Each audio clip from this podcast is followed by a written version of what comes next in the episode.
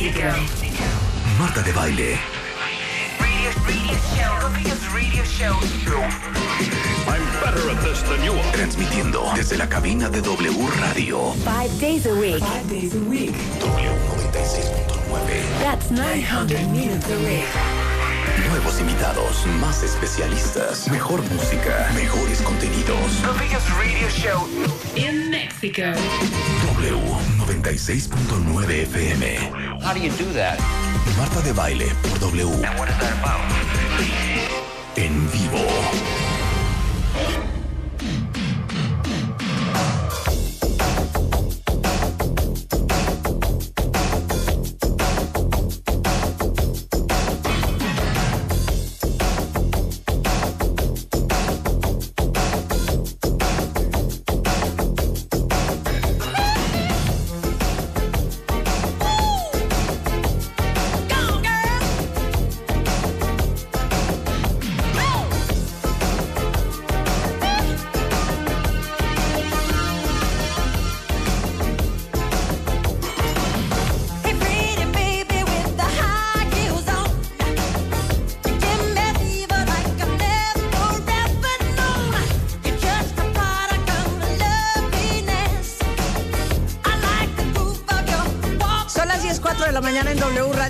Buenos días, cuentavientes. No crean que pusimos a Michael Jackson de pura casualidad.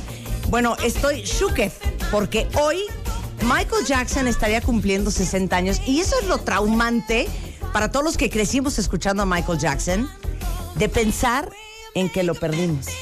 Porque les digo algo, todos estos grandes íconos, desde Jim Morrison hasta Freddie eh, Mercury. Janis Joplin, Freddie Mercury, Michael Jackson, este...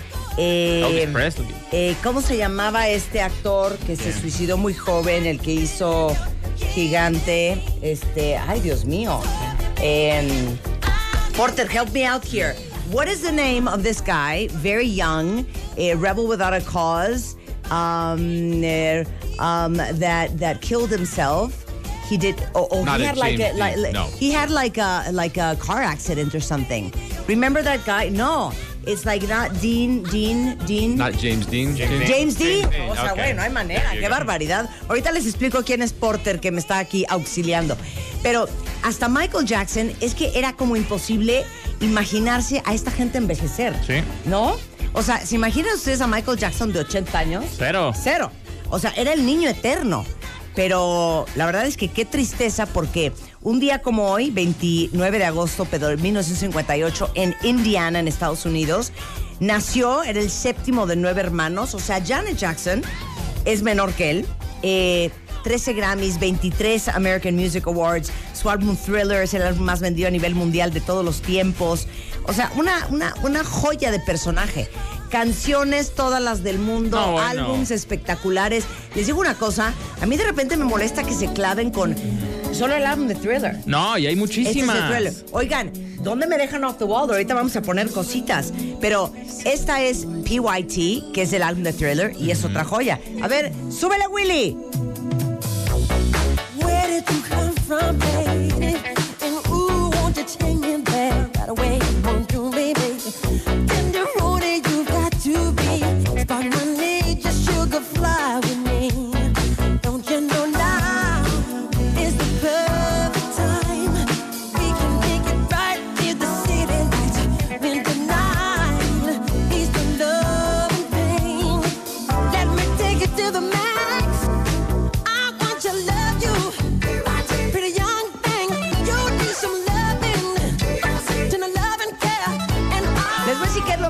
Impresionante de este álbum, independientemente de que fue el video más caro en su momento, el video de Thriller.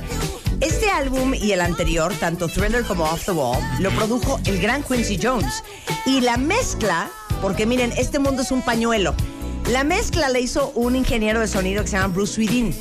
Y Bruce Swedin eh, lo conocimos en México, si es que están metidos en la música y ponen atención, porque mezcló, no me acuerdo si fue el Aries 21 años de Luis Miguel. Ese es el serio? nivel que traía Luis Miguel en ese entonces. Claro, le mezcló Bruce Udin. Creo que hubo ahí zafarranchos y luego ya no se entendieron, pero Bruce Sweetin mezcla a Luis Miguel, mismo que mezcló tanto Thriller y creo que también Off the Wall. Oye, muy bien. Pero, pero es, es una joya.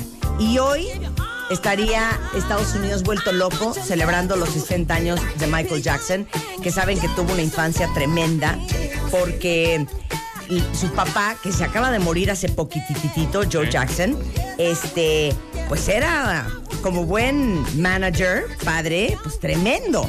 Y era súper exigente, este, y dice, uno de sus quotes famosos era que cuando se enteró que sus hijos querían ser artistas, trabajó muy duro con ellos y que ellos lo disfrutaron y que ensayaban felices, pero hay una autobiografía de, de Michael Jackson que se llama Moonwalk, en donde decía que actuaban para él y él nos criticaba y si te equivocabas había golpes con el cinturón y a veces con el interruptor.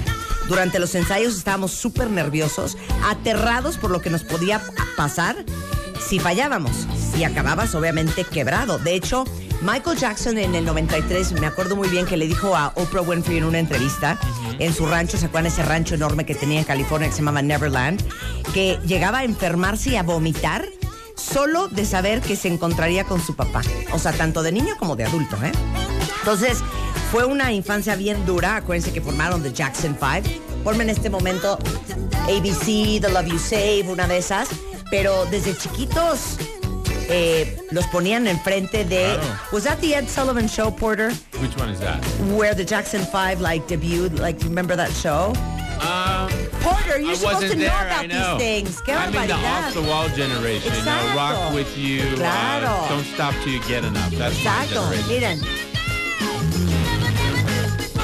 San Michael tenía 8 años, 10, 9, 10, 6, 5. O sea, era un bebé. Era un bebé cuando cantaban estas canciones. Salía en su momento también con Dick Clark en American Bandstand. Este, y se hicieron famosísimos. Y bueno, obviamente cuando le produce Quincy Jones eh, el álbum Off the Wall, es cuando ya se empieza a considerar que es la era del pop. Ese fue su primer Grammy y vendió 5 millones de copias en Estados Unidos. Fue el primer álbum en solitario que generó cuatro éxitos en, eh, en los 10 mejores de Estados Unidos y al final ha vendido más de 20 millones de copias en el mundo. Y luego saca Thriller el primero de diciembre del 82. Este era como, digamos que su nuevo álbum solista.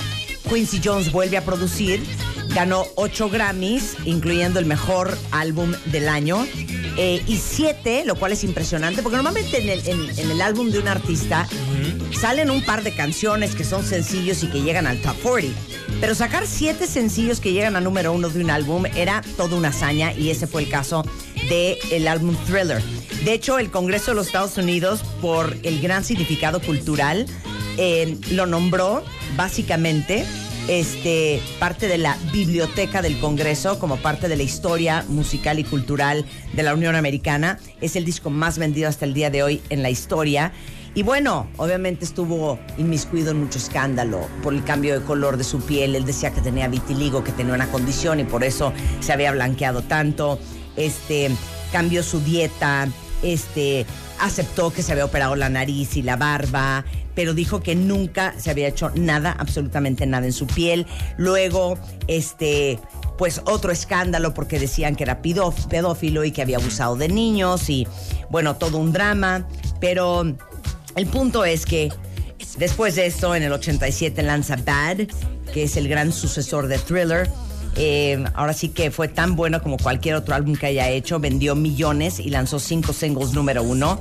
Entró, de hecho, Michael Jackson al libro Guinness Book of World Records, este, llenando siete veces el estado Wembley en Inglaterra. Tuvo una gira de 123 conciertos, levantó 125 millones de dólares. Este hombre era una máquina. Yo me acuerdo muy bien cuando vino a México, era 1991. Hicimos toda la transmisión a través de WFM y ahí es donde tuve oportunidad de entrevistarlo. De hecho, ahorita les mando Hay una un foto. video.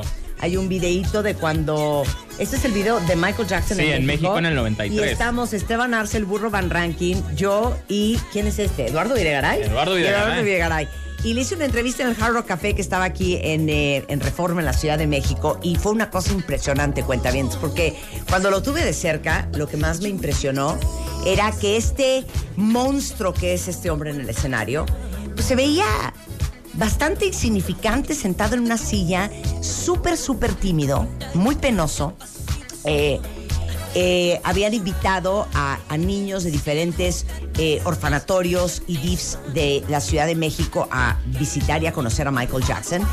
Y cuando me acerqué a él y lo saludé, apenas alcanzaba a oír su voz, porque uno pensaría que con, con la potencia que tenía Michael iba a ser un hombre que hablara fuerte Claro. ¿no? y profundo. No, era así de... Hi, nice to meet you. I'm so glad you're here. Y yo, ¿eh? Me repiten la pregunta. Ajá. Y bueno, estuvimos ahí platicando un rato. La verdad es que si hay un sentimiento que tuviera que escoger para describir lo que yo sentí cuando estuve con él, fue una gran ternura. Me parecía un hombre como muy frágil, con todo lo espectacular que era. eh, mucho más blanco que yo, eso Ok. sí que ni qué. Más maquillado que yo, eso también lo vamos a decir. Pero bueno, Michael Jackson es Michael Jackson. Pero yo tengo una duda. Si yo no hubiera sido así con él, habría pues es sido que Michael para saber, Jackson. pues para saber, para saber, ¿no? O sea, porque creo que toda esta fragilidad que dices viene mucho de cómo creció y cómo sufrió con su papá. Pues es lo mismo que decimos de Luisito Rey, coño Sí. Miki, coño Miki. Habría sido. Si Luisito Rey no hubiera sido como era, Luis Miguel sería lo que es. Esa es la, la pregunta. Pero mismo. como dice Vidal Schmil, no hay que decir, oye, pues gracias a mi papá soy quien soy. Más bien es decir, a pesar de mi papá, Sí. soy quien soy, ¿no? Muy bien. Bueno, pues hoy, este. Michael Jackson dejó a tres niños. Eh, Saben ustedes que eh, tuvo sus hijos con eh, Debbie Rowe, quien era una enfermera que conocía a través de su dermatólogo. Y justamente de ahí nace Michael Joseph Jackson Jr. El año siguiente nació Paris Michael Catherine Jackson y se llama Catherine por la mamá de Michael. Se divorciaron y después tuvo un tercer hijo que es Prince Michael Jackson II, que son los herederos absolutos de todo el catálogo musical y de toda la fortuna de Michael Jackson, que se muere eh, justamente el 25 de junio del 2009 de un paro car- cardiorrespiratorio en su casa en Holmby Hills, eh, intoxicado por una cosa que se llama Propofol, eh, que le dio su médico Conrad Murray. Finalmente el informe oficial calificó su muerte como intoxicación aguda de Propofol. Este, y bueno, eh, pues tristísimo, porque aparte el doctor acabó siendo acusado de homicidio involuntario. Este, se declaró no culpable, pagó una fianza de 75 mil dólares para no entrar a prisión, pero en el 2011 fue condenado a cumplir cuatro años de cárcel por el homicidio involuntario de Michael Jackson. Después de dos años fue puesto en libertad y este y bueno, él se siente sumamente apenado, dice que eran familia y, y dijo que Michael Jackson se había obsesionado tanto con las cirugías porque no quería parecerse en lo mínimo a su padre. Eh, su pasado le dolía tanto que verse en el espejo le dolía y quería ser otra persona totalmente distinta. Y bueno, ese fue el final de la historia de Michael Jackson, que hoy hubiera cumplido 60 años.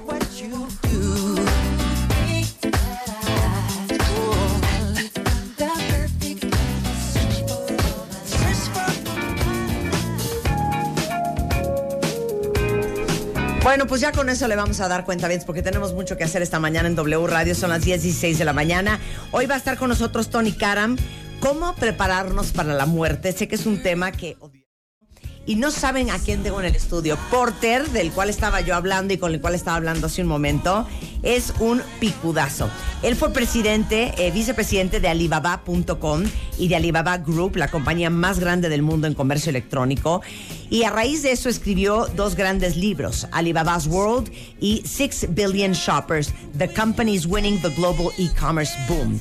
Y este picudazo, Porter Erisman, eh, está con nosotros justamente para, eh, para presentar en español el libro Alibaba's World, cómo una empresa china está revolucionando el mundo empresarial.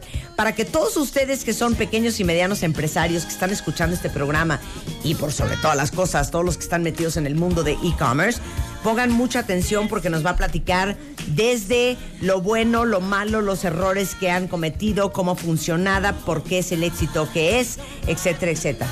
Welcome so much, Porter. Yes, thank, you for you. being on the show. And it's great to hear uh, all this Michael Jackson. Reminds me of Did you understand skating. anything I said? Because I talked about his life like in 16 minutes. I nodded like I did, but I understood the music. You know, we used to roller skate around with the disco lights. Of course. The first time holding hands for me, my palms were sweaty, was Michael Jackson, uh, you know, uh, Claro. off the wall. So those it's a those disco intro. skating rings were so cool. Yes, Oh yeah. um, so you're 48. correct. Where are you from originally? From Denver, Colorado. Okay, and where do you live? So I live now mostly in Tokyo and Denver. So um, I lived in China for 15 years, and I worked inside Alibaba and worked with this guy Jack Ma. Yeah. But now I'm more focused on uh, Japan because my wife's from there, and we have a little daughter. So I do that when I'm not uh, traveling to talk about the book. And so before we talk about the book, what are you doing now professionally? Well, professionally, Uh-huh. yeah, it's really um, speaking, really sharing this story. You know, um, I've written these two books, and now finally, this Alibaba's World is out in Spanish. And it's really going to different countries because I'm finding that uh, in developing countries, emerging markets, people love to hear the story of a school teacher with no business experience who started now the 10th biggest company in the world. And so Unbelievable. No, I'm- we need that story. I'm because sharing we that have a story, lot yeah. of entrepreneurs that listen to the show. Oh, that's great. Yeah, so we're very interested in the art of making your dreams come true. Es que le digo que, ¿qué onda con él? Y me dice, bueno, tengo 48 años, soy originalmente de Denver, Colorado. Ahorita vive entre Tokio y Denver porque su esposa es japonesa y tiene una hija. Vivió 15 años en China y fue, como les dije, vicepresidente de Alibaba.com. Ahora viaja por todo el mundo presentando este libro Alibaba's World, que ahora está editado por eh, Editorial Conecta en español, porque dice que a la gente le trastorna escuchar la historia de este hombre que era maestro, Jack Ma, que no tenía un centavo y cómo eh, ahora sí que fundó y creció una de las 10 compañías más grandes a nivel mundial. Y la historia, porque le digo que tenemos muchos emprendedores aquí en el programa, es impresionante e increíblemente inspiradora. So, you'll be the teacher. Okay. We'll all be, you know, the students, and we Right. want to hear the whole story because that's what we need in Mexico inspiration and the possibility of knowing that, yes, you can. Well, I'm glad you said that because I started my career as a teacher, but more importantly, Jack Ma, my former boss and the guy who started Alibaba, he started his career as a teacher. You know, he was someone who lived in China during the Cultural Revolution. China wasn't open to the world, but he would learn English from people who would visit the country and walk around the West Lake in his hometown. So this school teacher, well, he became a school teacher, but uh, he developed an interest in foreign languages and foreign cultures. And so Jack became a school teacher, taught English for five years, and then one day said, You know, everything I teach my students is from books. I don't have any real life experience. So that's when he decided he wanted to start a company and become an entrepreneur. And he always knew that one day, whether or not Alibaba succeeded or failed, that actually um, people could learn from the lessons, the successes and the mistakes. Ok, stop right there. Let me translate that. Ok, dice, bueno, ahí les va la historia porque es una historia impresionantemente fascinante. Jack Ma, que es el fundador de Alibaba, o sea, Alibaba, I don't want you to hate me, but that would Okay. be like the um, Western version of No, Amazon. that's fine. That's ¿no? the best way to think about it. Exactly. O sea, digamos que es la versión occidental de Amazon, eh, sería Alibaba en Asia. ¿Ok? Entonces, Jack Ma. Eh, la verdad es que él creció en, la revolución cultural china, aprendió inglés de pues extranjeros que de repente conocía o con los que tenía contacto y eh, decidió volverse maestro de inglés y empezar a dar clases. Y daba clases de inglés durante varios años y de repente se dio cuenta que la mayoría de los cursos y de las clases y de las lecciones que él daba era inspirado y basado solamente en libros, porque él no tenía ninguna experiencia en la vida real. Entonces dijo, yo tengo que tener experiencia para poder enseñar mejor y pues voy a lanzar un negocio, una idea, eh, si jala, qué bueno, si no también, pero por lo menos para tener, digamos que bajo mi ala, eh, pues toda esa sabiduría de cómo es eh, la vida, cómo es el mundo de los negocios y eh, pues de entrada aprender y pulir más mi inglés. Ok, so there we are. Sure. So, um, you know, in 1995, he was in China when the internet wasn't even there, and he happened to go on a trip to the United States where a friend showed him the internet, and he searched online to see what he could find, and he searched China, and nothing came up. And so a light bulb went off, and he said, When I go back to China, I'm going to start an internet company. So He started a company in 1995, which was the first internet company even registered in China. And it was it was legal. Um, you know what? No one knew if it's legal then. Yeah. So that's the thing with the internet in China. You never know is it legal or not because China was changing so quickly. So he had an entrepreneur spirit and said, you know what? I'm just going to do it and ask for forgiveness But later. but that internet company was. Did he think about e-commerce? That's the first platform he thought about. So this was actually his first company, which kind of it didn't really succeed. It's called China Pages, and what it was, it's like a yellow pages where companies would list their information online, and so he would go to these Chinese uh, factories and translate their uh, materials into English. And he would hope that buyers from around the world would find them. So Yeah. it's like a yellow pages for Chinese manufacturers. Was his first business that in the end uh, sort of failed. Actually, Ok, ok. Yeah. Eh, dice que la primera compañía que fundó fue en el 95. Él viaja a Estados Unidos. Acuérdense que China, gobierno comunista, viaja a Estados Unidos y un amigo de él le enseña el Internet. O sea, es que ¿se acuerdan ustedes 1995?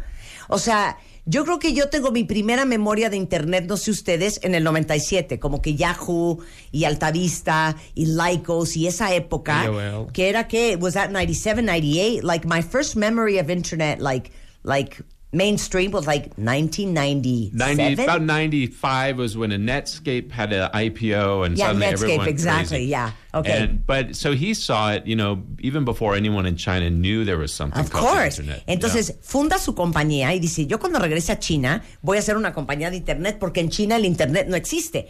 Y básicamente lo que hace es una compañía, una plataforma de Internet como de páginas amarillas. O sea, básicamente lo que él hacía es que visitaba todas las, las eh, maquiladoras, todas las fábricas chinas tomaba su información, la traducía al inglés, la montaba en la plataforma, esperando que todos los que quieren comprar productos chinos alrededor del mundo pudieran encontrar a estas maquiladoras. Pero no funcionó. Esa compañía se llamaba eh, China Pages. Correct. O sea, China Pages. That was China Pages. Vamos a hacer un corte regresando. Bueno, lo importante que es nunca tirar la toalla. Pudo haber dicho, no, pues esto está cañón, güey, no jala. Pues ya troné esta compañía, pues ¿para qué hago otra? Pero no, ahí Jack Ma no paró. Y el resto de la historia, regresando del corte comercial con eh, Porter Erisman, aquí en W Radio. Todos tenemos una historia que contar y un pasado que manejar. Y un pasado que manejar. La forma en la que cada uno de nosotros nos contamos nuestra propia historia es lo que hace la diferencia. Aprendamos a coleccionar lecciones y no coleccionar fracasos. Porque lo que te pasa a ti no tiene que pasarle a tu alma.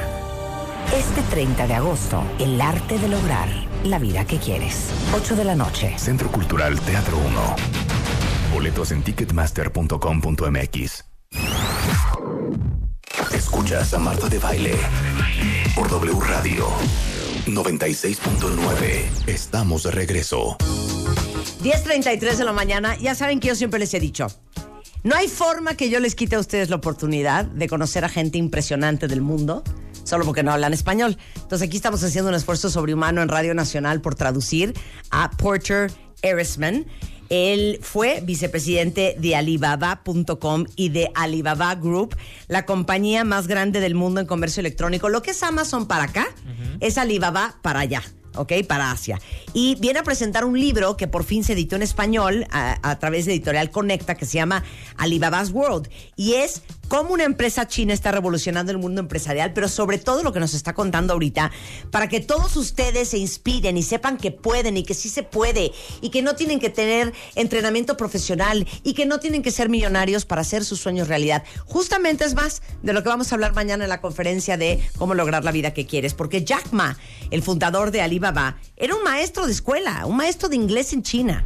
Y cuando vino un viaje a Estados Unidos en el 95 y le enseñaron una cosa que se llamaba Internet, regresó a China, hizo una compañía que se llamaba China Pages, o sea, como las páginas amarillas, este, y, la lanzó. Y hoy, imagínense ustedes que este señor vale 38 mil punto tres miles millones de dólares. O sea, 38 billones de dólares, básicamente. La compañía de las páginas amarillas no, no jaló. Y ahí vamos con esta historia que nos está contando el vicepresidente de Alibaba, que les traje hoy al programa, Portis Erisman. So we're at the point where China Pages doesn't work. Right. Okay. So then what happened? So you could have said, okay, this is not my, my business. You know, I'm, I'm going to give up and I'm going to go back to teaching. Right. Which correct. is what usually we That's usually what happens. Exactly. And you know, you when you hear these success stories, you often don't realize that the first attempt was a failure. But he learned from those mistakes that he made at that time. And so let's fast forward to uh, 1999. Okay. Suddenly, the internet internet started taking off in China, and he was working in a government ministry trying to help uh, small businesses. But he realized he could do more in a private business. So he gathered his friends. They moved from Beijing to back to his hometown. They got on a train, and they got went into Jack Ma's apartment, and he called a meeting and said, "We're going to try again, and this time we're going to do it right." From Beijing to where? From Beijing to Hangzhou, China, his Ok, hometown. ok, perfecto. Entonces dice, vamos a hacer fast forward a 1999. 99. Entonces, ya tronó el, el negocio de páginas amarillas y lo que le digo es que la mayoría de la gente, por eso siempre les digo cuenta bien, si ustedes quieren tener lo que pocos tienen, tienen que estar dispuestos a hacer lo que pocos harían. Y muchos dirían, ya me tronó el negocio, ya invertí un chorro de tiempo, pues ya me voy a regresar a dar clases, el Internet no es lo mío. Este cuate estaba trabajando en un ministerio, eh, me imagino como, como de emprendedurismo, en donde ayudaba a pequeñas compañías. Y se dio cuenta y dijo, yo creo que yo le puedo ayudar más a las pequeñas compañías haciendo otro negocio de Internet que sentado aquí en, este, en, este, en esta secretaría.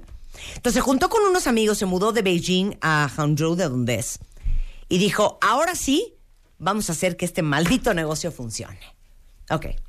So the fascinating thing, and the reason I want to share this story with everyone, is Jack Ma really didn't have business experience, and he pulled together 17 of his friends, and they didn't have business experience. So it was the people he co-founded Alibaba with uh-huh. were a school teacher, some of his students, some journalists. Mm-hmm. It was this ragtag team of people that he knew through the years, mm-hmm. and they worked in his apartment for six months, building their first website.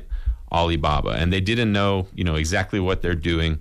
But because they worked so well as a team, these people who had no experience were able to get Alibaba off the ground and then raise uh, $5 million from Goldman Sachs. Wow. And this was, that's when the actual e-commerce platform is, born, is, is born. Exactly. So, yeah. So in, uh, in uh, 1999, they raised $5 million. And finally, they reached that point. They said, okay, we can survive now and we can move out of the apartment and become a real company. Ok, ahí les va la historia. Dice, lo más impresionante de la historia de Jack Ma y Alibaba es que él no tenía educación financiera, educación de negocios, no tenía una maestría en negocios, no fue a una super universidad a estudiar eh, cosas que tuvieran que ver con esto. Y ninguno de los del equipo este, lo tenía tampoco. O sea, eran 10, él junto a 17 amigos, entre un periodista, otro maestro, unos alumnos, y ninguno tenía formación de negocios este, en ese equipo. Todos metidos en un departamento. Ahora sí que trabajaron tan bien y estaban evidentemente tan apasionados y comprometidos con el proyecto que nace Alibaba. ¿Ok? Y nadie tenía, ahora sí que carrera trunca, fíjate. O no tenían por lo menos carrera este, de negocios. Básicamente. El punto es que lanzan Alibaba en el 99 y levantan de estos grandes bancos gringos, Goldman Sachs, 5 millones de dólares. Y ahí se dan cuenta que con ese dinerito, que ahorita suena como tres pesos para las grandes empresas, pero imagínense lo que era en aquel entonces, pues vamos a levantar este, este negocio, nos salimos de este departamento y venga, vamos para adelante. So, Goldman Sachs, 5 billion dollars. Let's move. They Yeah. move out, the, uh, out of the apartment, and then what? Yeah. So the funny thing, you know, in China, when you go into an apartment, you take off your shoes. And so th- there were 40 people when they finally moved out of the apartment. And so 80 shoes out in the hallway. And all their neighbors thought, what is this going on in this apartment next to us? See, they couldn't what kind stay. of orgy?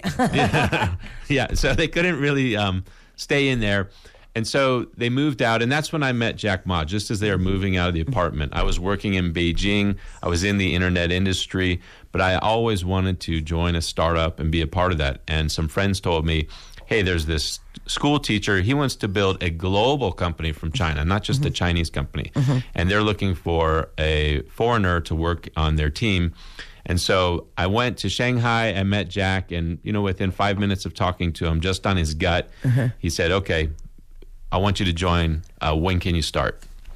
Fantastic. Dice, bueno, una vez que eso pasó, imagínense ustedes que en el departamento, para cuando levantaron la lana, los 5 millones de dólares de Goldman Sachs, ya ven que los, los chinos se quitan los zapatos antes de entrar a las casas. Pues en el pasillo había básicamente 80 pares de zapatos, porque había 40 personas adentro. Los del, los del el edificio decían, ¿qué está pasando ahí? ¿Una ¿Qué, orgía o qué?". adentro? Se tuvieron que mudar. Y dice que él, o sea, Porter, estaba trabajando en Beijing, en China. Y un amigo le dijo, oye, hay un cuate que está levantando una startup y que quiere un extranjero porque quiere que esta compañía sea global. Y dice que se entrevistó con él en Shanghai y el espíritu y la pasión de este cuate dijo, yo le entro con él. Y él empezó en Alibaba hace eh, pues 18 años. Eh, this is a, a question that is very important Okay. For the purposes of this conversation. What did you see in Jack Ma? What do you see in Jack Ma today? What do you know about Jack Ma um, that made him do what he has done? So yeah, when I, I was interviewing with different uh, Chinese internet companies at the time, and they all seemed like they wanted to just get rich quick, have an IPO, make money. But when I met Jack Ma, you know, I also kind of said, should I join this company? I based it on gut because I saw he was someone who was really basing his business on ideals. He wanted to create something that he honestly believed could change the world. Mm-hmm. You know, I think a school teacher, you don't just think how much money you make. You think, how can I help my students? How can I change the world? So I looked at him and I said, I don't know if this guy can actually do it, but he has these ideals and he made a higher ideal than just making money. And I thought, I'll join this company because I'll enjoy working with this guy. Together, we chase a dream with this crazy team. And then whether we succeed or fail, no matter what, it'll be a great adventure. Wow. Le digo que qué vio en Jack Ma en aquel entonces y el día de hoy que este que decidió trabajar con él, pero sobre todo para que Jack Ma haya logrado lo que logró. Ya lo que les hemos platicado mucho en el programa Cuentavientes. Eh, si ustedes quieren emprender porque quieren hacer lana, esa es una muy mala razón para emprender. Dice que la razón por la cual, a pesar de que se había entrevistado con muchas startups en aquel momento en China, se quedó con Jack Ma, es porque este maestro de escuela, que así como hay muchos maestros que lo hacen por vocación y por pasión y por querer hacer un mundo mejor a través de la enseñanza y de sus, de sus estudiantes, la verdad es que este hombre tenía unos ideales tan altos que verdaderamente no era el dinero su motor. Su motor era la posibilidad de pensar que haciendo este negocio y haciendo Alibaba iba a poder cambiar al mundo. I want to cry. okay, so then uh, let's fast forward 2018. What is Okay. Alibaba today? So, you know, Alibaba, it started with this dream, and I, even I wondered, would it become a reality? And so, what it has grown to today, from these humble beginnings in the apartment, uh, it has grown into this massive e commerce company. You said like Amazon. I think it's like Amazon on steroids. Sí. It has totally changed the way people in China do business. Now, something like 20 going to 30 soon, 30% of all the sales done in China are done online. It's created this revolution. And the most important thing about it is it's empowered millions of other entrepreneurs. They've built businesses on the platform. And so it's ignited this entrepreneurial revolution where uh, millions of people uh, depend now on e commerce to grow business, uh, feed their families. And so if you go to China today, um, you better not bring cash. You better bring your mobile phone because everything you do in China now, you buy, uh, you sell, you pay for all on the mobile phone. Wow. Dice, bueno, haciendo fast forward al 2018, en lo que se ha convertido Alibaba, es que básicamente eh, el comparativo de decir que Alibaba es en Asia lo que Amazon es en, en en Occidente, es, no es correcto, porque en realidad Alibaba es Amazon en esteroides, o sea, mucho más grande. De hecho, lo increíble es que ya para finales de este año, el 30% de las transacciones comerciales en China se hacen en línea. Like, just to have a reference, Do you know that number for Latin America of 30% of transactions? So yeah, thirty percent they think Yeah. in a few years. Yeah, now yeah. it's about 20. 20. U.S. is like fourteen or something. Um, but uh, Mexico must be like America, 0.8. Oh. Last I checked, Uh-huh. is very small, like a several percent, really.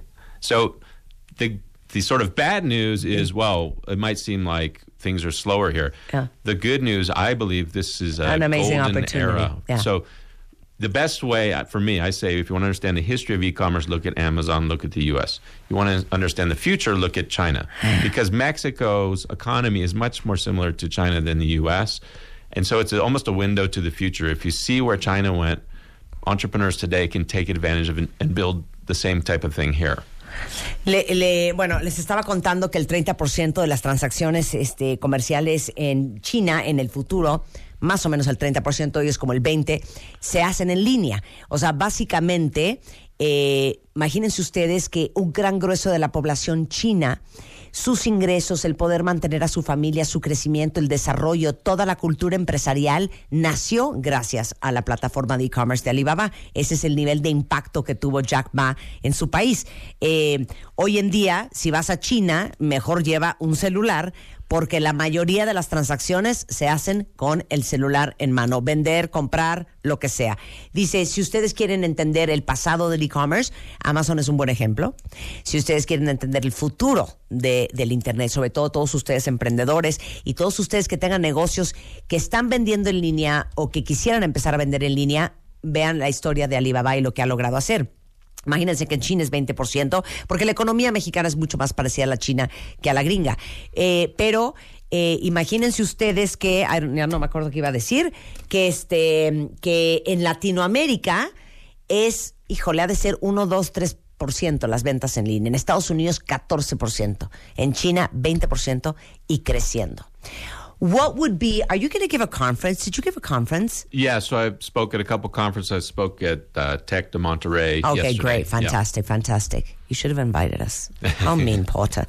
Oh yeah, what would you say to all people that are listening to you on the show regarding entrepreneurship, regarding passion and commitment and a higher purpose and being socially responsible, but not giving up and whatever you want to say to them? Yeah, I mean, I think my main message, because the reason I'm passionate about this story is I think it's universal. This is not a story about one guy in a country far away. I mean, what the Alibaba and Jack Ma's experience shows is that ordinary people without any special background can come together, form a great team, and do something that they never imagined possible. And so the lesson from this story is first and foremost, never underestimate yourself is because everyone in them has a creative potential to build something, create something, express yourself. And no matter where you are, you can be in Mexico City, you can be in Oaxaca or a small town. In the internet era, you now have tools to realize that potential. So never underestimate yourself. Um, that'd be my- my number one message. Dice, mi mensaje número uno a todos los emprendedores, y amo contar esta historia porque esta historia es universal. Esta historia le puede, puede ser la vida de cualquier persona allá afuera.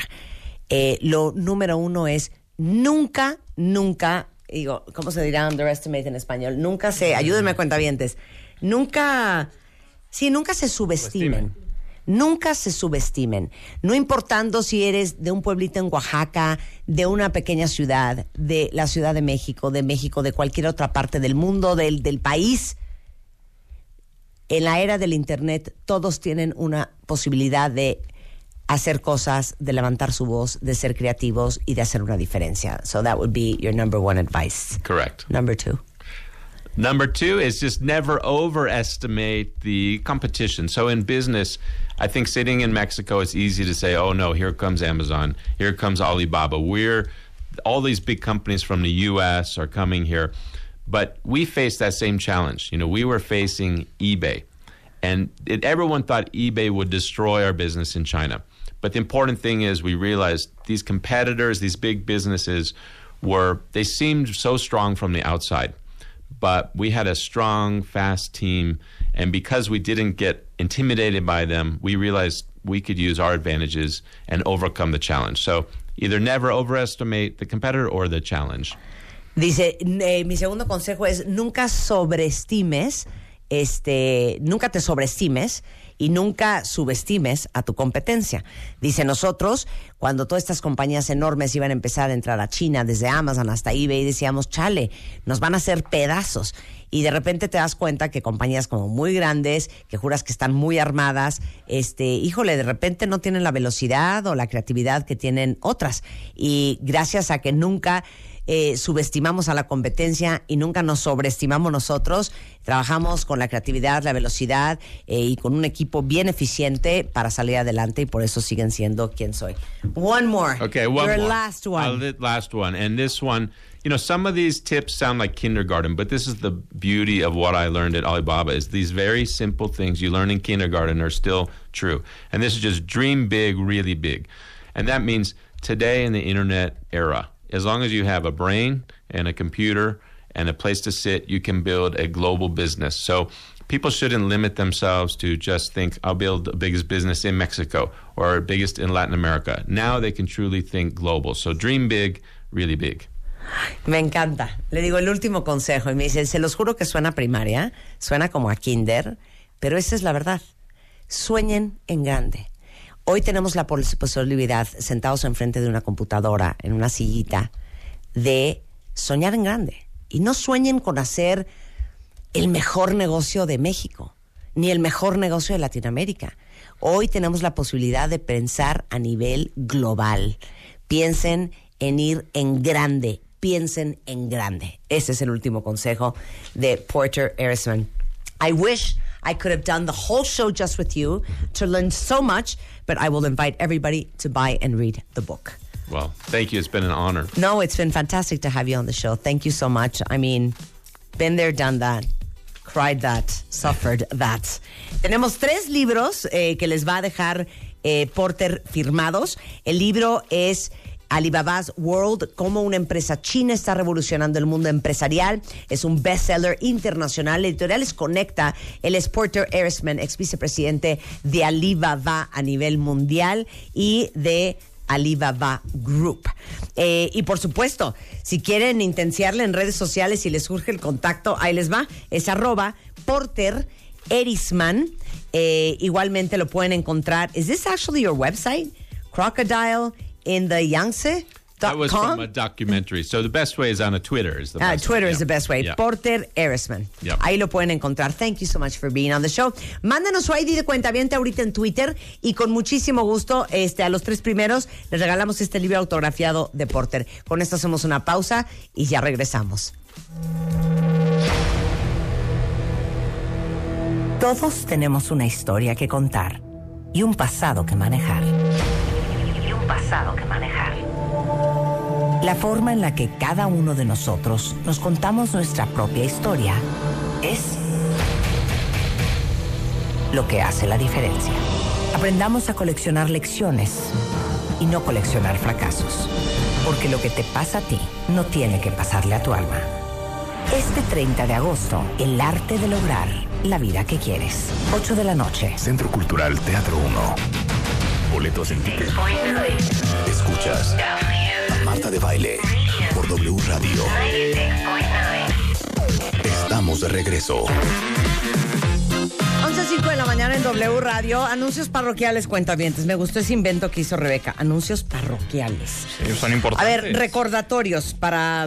¿Quién fue? ¿Alicia? ¿Alicia se llama? Sí. Eh, dice, eh, Marta, ¿cómo se llaman las pastillas de las que hablaste ayer para las que tenemos síndrome premenstrual?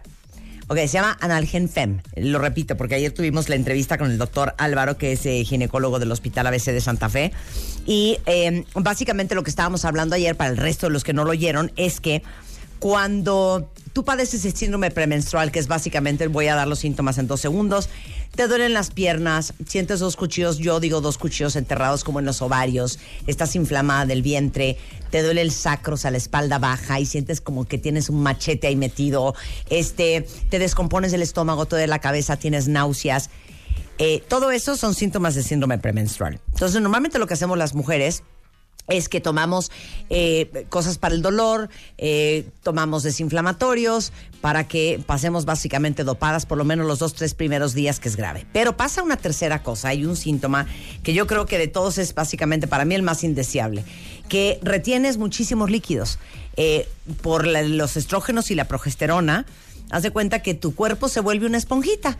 Entonces tú amaneces el martes muy bien y el miércoles más o menos como una semana antes o cinco o cuatro días antes de que te venga la menstruación o la regla, haz de cuenta que traes tres kilos más y es pura agua. Entonces el analgen FEM no solamente tiene desinflamatorio, que es el naproxeno, tiene paracetamol, que es para el dolor, y la tercera cosa es un ingrediente que se llama pamabrón, que es un muy suave diurético que evita que retengas líquidos. Entonces te tomas el analgen FEM antes de que te venga la regla, durante y si quieres hasta después. Se llama pamabrón. Buenísimo. Y es analgen FEM para Alicia y todas las compañeras que puedan requerir. Y todas las que siempre están buscando la última tendencia, porque hoy les voy a hablar de algo que acabo de descubrir. Este, no sé si se acuerdan que ayer que estuvo Eugenia, que estuvimos hablando de belleza con The Beauty Effect, habló de que ya hay hasta shampoos con agua micelar. El agua micelar que tiene micelas, que básicamente son las que desintegran el maquillaje y, pues todos los pues, toda la suciedad que uno acumula en la cara durante todo el día. Bueno, pues ahora resulta ser que ya le están echando agua micelar a los shampoos y a los acondicionadores. Y Pantene Pro B este, ya lanzó aquí en México shampoo y acondicionador micelar. Como lo oyen, es el mismo ingrediente que han escuchado hasta el cansancio en los productos de skincare, pero ahora también para el pelo. Y les voy a explicar qué hace. Eh, las micelas, que son moléculas, como les decía, que funcionan como un imán y atraen otras moléculas de grasa y de impurezas y así limpian profundamente y en el caso de el shampoo y el acondicionador micelar, limpian el pelo que te mueres para dejártelo súper sano y súper fuerte. Entonces está buenísimo porque es muy ligero, les va a dejar el pelo súper limpio, con una textura súper suave, con mucho movimiento y sin perder volumen, que ya saben que es nuestra obsesión.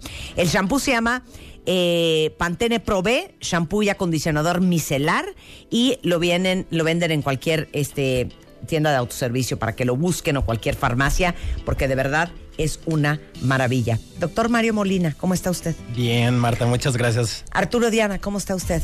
Bien, muy bien. Mario es endocrinólogo pediatra. Para todos los que nos están escuchando, mamás y papás pongan mucha atención. Abuelas, tíos, tías. Y Arturo Diana es psicólogo.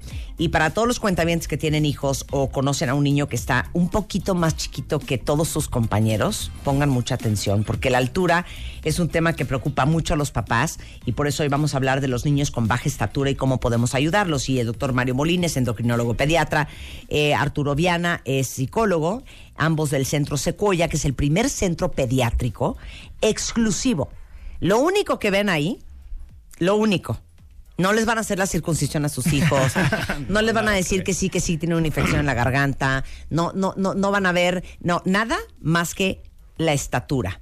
Entonces es el primer centro pediátrico exclusivo para la atención de niños con baja estatura y tiene un equipo médico enorme de pediatras, endocrinólogos, todos certificados por el Consejo Mexicano de Endocrinología.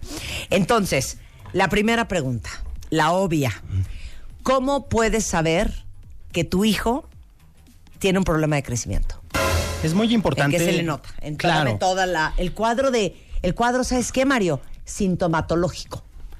Eh, Ay, qué profesional. Qué profesional. vámonos. Venga. Sí, yo creo que muchas veces podemos darnos cuenta en que el niño no está teniendo eh, un crecimiento de manera adecuada mediante la ropa, la comparación de sus compañeros eh, de su misma edad. O sea, que tiene ocho Exacto. y usa talla 5. Exacto. ¿No? Sí. y no por ser eh, papás pequeñitos, digamos, vamos a casarnos con la idea de que el niño tiene que estar bien porque pues somos chiquitos como papás y el niño pues lo vemos pequeñito y está súper bien, ¿no? Creo que es el momento ideal para poderlo llevar a revisión y efectivamente ver si está teniendo algún problema del crecimiento que incluso es hereditario y como papás a lo mejor tuvimos ese mismo problema y se lo estamos heredando a nuestro hijo, ¿no? Y el niño puede ser susceptible a tratamiento y mejorar el pronóstico de talla final adulta. Entonces la ropa, el comparativo con con los niños de su clase? Claro. De hecho, deben de llevar una valoración, o sea, debemos de hacer medicina preventiva, o sea, debemos de acudir a valoración por lo menos, eh, si es en el primer año, debemos de ir cada mes, si es en el segundo, irse eh, haciendo intervalos entre dos y cada tres meses, y ya más grandes tenemos que hacer por lo menos una vez cada seis meses, ¿no? Entonces ahí podemos detectar efectivamente problemas del crecimiento y evitar, ¿no? Ok, cualquier pediatra decente Claro. te pesa y mide al niño cada vez que va a consulta. Y en la tabla saca el percentil. ¿En dónde está tu hijo en esa curva? Por supuesto. Si arriba o abajo. Claro. Si está abajo, ya estamos teniendo un problema y es muy importante también medir a los papás porque las tablas o gráficas de crecimiento que tenemos a nivel nacional no son exclusivos de la población mexicana, entonces nos tenemos que basar también en el potencial genético y esto lo extraemos con las estaturas actuales de los papás. Sin embargo, los papás si tuvieron algún problema y son los hermanos más pequeños, nos vamos con las estaturas de los abuelos para ver Claro. si él tuvo algún problema y que se lo esté heredando. Ahora, les voy a regalar esta información que creo que nunca te lo he preguntado. Dame la lista ahorita hacia el hilo, ¿eh? De todas las enfermedades y padecimientos, desde el más estúpido hasta el más complejo, Claro. que impactan en el crecimiento. Por supuesto, de los más sencillos. Vas, Mario, ¿estás listo? Venga. Ali- alimentación, sueño, eh, ejercicio, eh, la cuestión psicosocial, ¿no? Si estamos en depresión. Alimentación, ejercicio. Eh, el sueño, dormirnos temprano, es ahí donde se genera la hormona de crecimiento. Enfermedades. O sea, espérate, niños mal alimentados van a crecer menos. claro, por supuesto. Niños que no duermen bien van a, a- a crecer menos. Y es bien importante la hora del sueño, porque yo me puedo dormir en la tarde y piensan que, ah, bueno, el sueño es alimento y voy a crecer. No, no se crece en la que- tarde. exactamente. Se, Se tiene crece en la noche. Y es en un sueño profundo, o sea, que si el niño está ante un estímulo, ya sea auditivo, porque se deja la televisión o algún aparato eh, de sonido encendido, o con alguna luz, porque pues le tiene miedo a la oscuridad, no entramos en un sueño profundo, que es ahí donde se va a producir la hormona de crecimiento y va a tener problemas. Ok. ¿Sí? Sigamos. Tenemos también problemas del deporte, ¿no? Si somos sedentarios tampoco se va a generar. Y también si somos deportistas, pero nos hidratamos con bebidas azucaradas o comemos cosas así, va a evitarse la generación de hormona de crecimiento y el ejercicio ahí nos sirvió. Enfermedades, enfermedades de incluso como parasitosis puede llegar a provocar una disminución en la bichos en la velocidad. panza. Exactamente, infecciones que a veces pasan desapercibidas como infecciones repetitivas de vías urinarias, algunas enfermedades inflamatorias a nivel intestinal, enfermedades del corazón, enfermedades del riñón que a veces no dan ninguna sintomatología como ardor al orinar o algo por el estilo, sin embargo sí ven disminución del apetito y ende disminución del crecimiento. Ok, llevé a mi hijo a Secoya porque quiero que chequen, porque sí me late que no está creciendo como debe de crecer. Ustedes estudian todo eso. Por supuesto. A ver, ¿cómo le hacen? De hecho, se tiene que hacer un interrogatorio, una historia clínica completa, se examina minuciosamente a cada uno de nuestros pacientes, incluso si nos llama la atención algo, también se revisan prácticamente a los papás, se miden y sacamos este potencial genético. Con base a eso, si estamos ante un buen crecimiento, adelante, no hay ningún problema, pero si estamos ante alguna sospecha de una talla baja, se hacen los exámenes, pero ya dirigidos. Son muy, muy específicos dependiendo del paciente. Y sí les ha pasado seguramente en Secoya que de repente dices, lo que este niño tiene es una infección en el riñón desde hace siglos, por eso no ha crecido. Efectivamente, a veces nosotros hacemos diagnósticos que el médico de primer contacto o el pediatra en su caso debió de haberlo hecho. Wow. Oye, preguntan aquí en redes, eh, ¿puedo saber cuánto va a medir mi hijo? Por supuesto. De hecho, se hace esto con base a las estaturas genéticas. Bueno, la estatura genética es caída mediante las estaturas de los papás y una edad ósea. La edad ósea es una radiografía de ciertas partes del cuerpo, generalmente es mano, codo y cadera, y con base a eso se puede este, establecer o pronosticar la talla. Pero no, no es de que, mira, sumas tu ta- estatura con la de tu esposo, divides entre dos, menos tres que llevábamos, no, así no es. No, es una fórmula ya Eso es lo que ustedes querían, pero eso así no es. Claro. Oye, Ojalá que fuera así, ¿verdad? Pero claro, no. y esto es donde se pone la cosa horrenda, cuenta Hay un límite de edad. Por supuesto.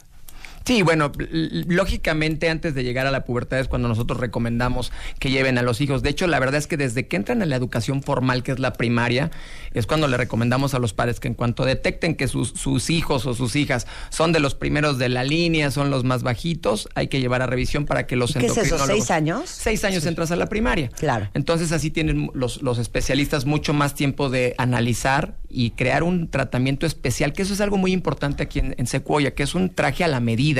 No hay medidas eh, generales, sino Sí. es este tratamiento Si no es a todos los niños le van a dar lo Porque mismo, de repente hay personas que creen que, ah, entonces yo ya oí que hay que hacer esto, ¿no? Pero tú no sabemos tu hijo, hay que Claro, revisarlo. O, o a fuerza le van a dar hormona de crecimiento. Y no forzosamente, ya lo dijo el, el doctor Mario, no hay tantas causas. Por ejemplo, la cuestión emocional también es muy importante. O sea, niños tristes, niños inseguros, niños con una autoestima baja, no tienen un desarrollo no solo en su estatura, sino en general en, todo, en su rendimiento académico, en cómo socializan en el colegio, en cómo los bulean hoy en día, sus mismos familiares. Ay, sí, el chaparrito, el enanito, el- empiezan los Oye, eso que acabas de decir está, cañón. Sí. Porque sí está más fácil bullear Claro. a la de 1.50 Claro. a la de 1.90. Claro, porque la ¿No? de 90 te da miedo. O sea, está más fácil bullear a tu hijo que mide 90 centímetros que al que mide 1.60. Sí. A ver, póntele al tiro en sexto de primaria. Claro. A Santo Hombrón. Por eso es importante que los padres eh, le demos a nuestros hijos tres herramientas. La herramienta psicológica, que es el autoestima, que son los valores, es la percepción que tienes de ti. mismo. El área académica, que es la preparación obviamente escolar, el idioma, la computación, redes, bla, bla, bla. Y el área deportiva, o sea, que impulsemos a nuestros hijos a que practiquen algún deporte para que eso potencie todo ese... eh, pues esa genética que, tien- que tenemos todos los seres humanos, ¿no? Esas tres áreas son muy importantes. Claro. Y aparte es asqueroso lo que voy a decir, pero es la verdad. A una mujer se le perdona la estatura. Hacia un varón no. Sí, pero no. un hombre chaparro no la tiene fácil, ¿eh? Claro. Nada Digo, fácil. chiquito pero chingón siempre, ¿no? pero Sí, la sociedad es muy dura con los varones de talla pero baja. yo no conozco a ningún hombre que diga, no, güey, a mí déjame así. Yo no quiero medir un 85. No, No, no, hay no, manera. ¿De no, me no hay estás manera. hablando? No, no. Es como que una mujer Son te diga, no, yo me quedo así. No quiero 5 kilos menos de que. Oye, Secoya está en México, en la ciudad. Sí. Están en Guadalajara, ¿no? La matriz está aquí, ya tenemos en Guadalajara y, y tenemos planes de crecimiento. Algo muy importante es que ya cumplimos 10 años, ya ves que venimos aquí hace poco, llevamos más de 20 mil eh, pacientes atendidos con un alto porcentaje de éxito, que eso es muy importante. Tenemos pacientes que crecen desde 3 centímetros hasta 12 centímetros y como le estás diciendo, o sea, cada centímetro que, que te regale eh, Sequoia lo vas No, a agradecer hombre. cuando seas adulto. Oye, Definitivo. te digo una cosa, si yo midiera un 80 dense de santos cuentavientes, sería insoportable. Insoportable. insoportable. Sí. Oye, ¿dónde los encontramos? Pues mira, estamos aquí en. Te voy a dar primero el teléfono 5687-6118. Lo voy a repetir: 5687-6118. En Guadalajara 3615-2835. Y nuestras redes sociales son centros www.centrosecuoya.com.mx, es nuestra página web. Y en Facebook estamos como Centro Secuoya y en Twitter como arroba Centro Secuoya. Secuoya como el árbol. Gracias, Arturo. Un Muchísimas placer siempre gracias. verte. Gracias, doctor Mario. Muchas gracias, Marta. Un placer Muchas también. gracias a ti. 11.19 de la mañana en W Radio. Marta de baile en W 96.9.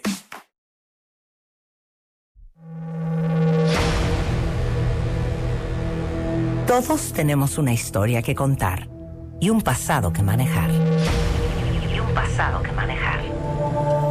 La forma en la que cada uno de nosotros nos contamos nuestra propia historia es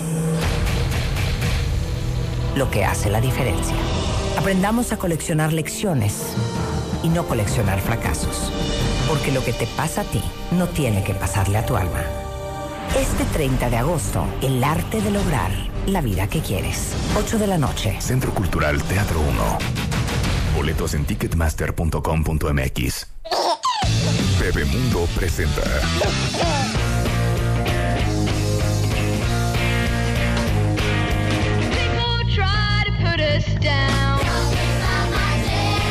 Siento una tristeza insólita, cuentavientes, porque por dos razones. Porque uno, ya me puso la entrada de Bebemundo Willy y yo tenía que hacer otra cosa. Y dos, porque hoy Rebeca no está, porque está produciendo la conferencia de mañana que vamos a tener. Eh, que por cierto, Eh, me estaban escribiendo ahorita que ya nada más quedan poquitititos boletos en la zona preferente. Si no han comprado su boleto, vengan. Se la van a pasar increíble, van a aprender mucho. Vamos a aprender a cómo lograr la vida que quieres. Es mañana 30 de agosto a las ocho y media de la noche. ¿A qué hora es? A las ocho. ocho. A las 8 de la noche. Aquí en la Ciudad de México, los últimos boletos que quedan están a la venta en Ticketmaster, que es 53 25 9000 presentado por W Radio, la tarjeta W, MMK, este, y, y bueno, pues ahí los veo mañana. Pero el punto es que Rebeca está allá, entonces no voy a poder hacerlo con Rebeca, pero lo voy a hacer sola. El día de hoy tenemos un cumpleaños en la oficina y atrás de mí están Justo ahorita. pastel, ¿verdad? Sí. ¿Me oirán? A ver, hazles cara de que me oigan. que escuchen, que escuchen, que escuchen. Eh, el director de W Radio se llama Ricardo Muñoz. Y hoy es su cumpleaños, cumple 74. Ay, no. ¿Cuántos cumplirá Ricardo? ¿Cuántos cumples, jefe? Eh, 45, 43, 42, 40. ¿Cuántos cumple Ricardo Muñoz? A ver que me digan porque le voy a cantar ahorita el Happy Birthday. ¿Están listos? Happy birthday to you. Happy birthday to you. Happy birthday, dear Ricardo Muñoz, director de W Radio, jefe adorado nuestro, amigo querido mío. Happy birthday to you. Son 74, 75. 75. ¿Cuántos 47, cumplen? 45. Fíjate, Yo dije 42. Si te ves bien, chamaquito. Bien, me veo, pero ya. Oye, ¿no? 47, te lo juro que. ¿Cuánto dije? 42, Sí, 43, 42. 40, 45. Te lo juro que nunca había hecho 47. 46. Ya vislumbro los 50, ya los estoy viendo. Pues yo vislumbro 51. ya los vi. De hecho, estoy a un mes. Jefe, happy birthday. Muchas gracias, Marta. Muchas gracias. Siempre, muchas Yo, gracias. vayan por Ricardo. Que escuchen a Ricardo. De Te estoy escuchando, diario te escucho. Gracias, gracias, querido. Soy cuentaviente. Fe- feliz cumpleaños. Muchas Feliz gracias. cumpleaños. ¿Y Rebeca? Pues es que está produciendo lo de mañana, ya sabes, jefe. Ya sabes que me deja a la primera provocación. Creo que se durmió como a las 5 de la mañana. Pensé que había ido por mi pastel. No, fíjate que. Alan, lánzate por el pastel. que habíamos quedado. Happy birthday. Gracias. A ti, 11.40 de la mañana en W Radio y Bebemundo is in the house.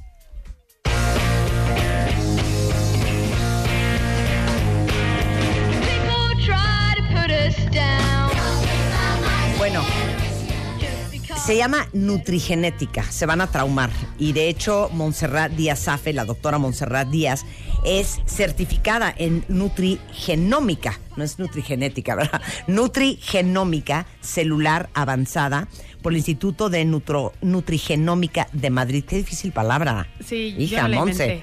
Es médico pediatra especialista en nutrición celular, fundadora del proyecto Comiendo para Crecer, directora de nutrición celular en Body Green y en el Centro de Atención Integral para la Infancia y, y certificada por el Consejo Mexicano de Pediatría para todos los que viven súper agobiados, porque su hijo no quiere comer, porque no saben qué lunch enviarle a su escuela, porque no quiere desayunar, porque es el más remilgoso.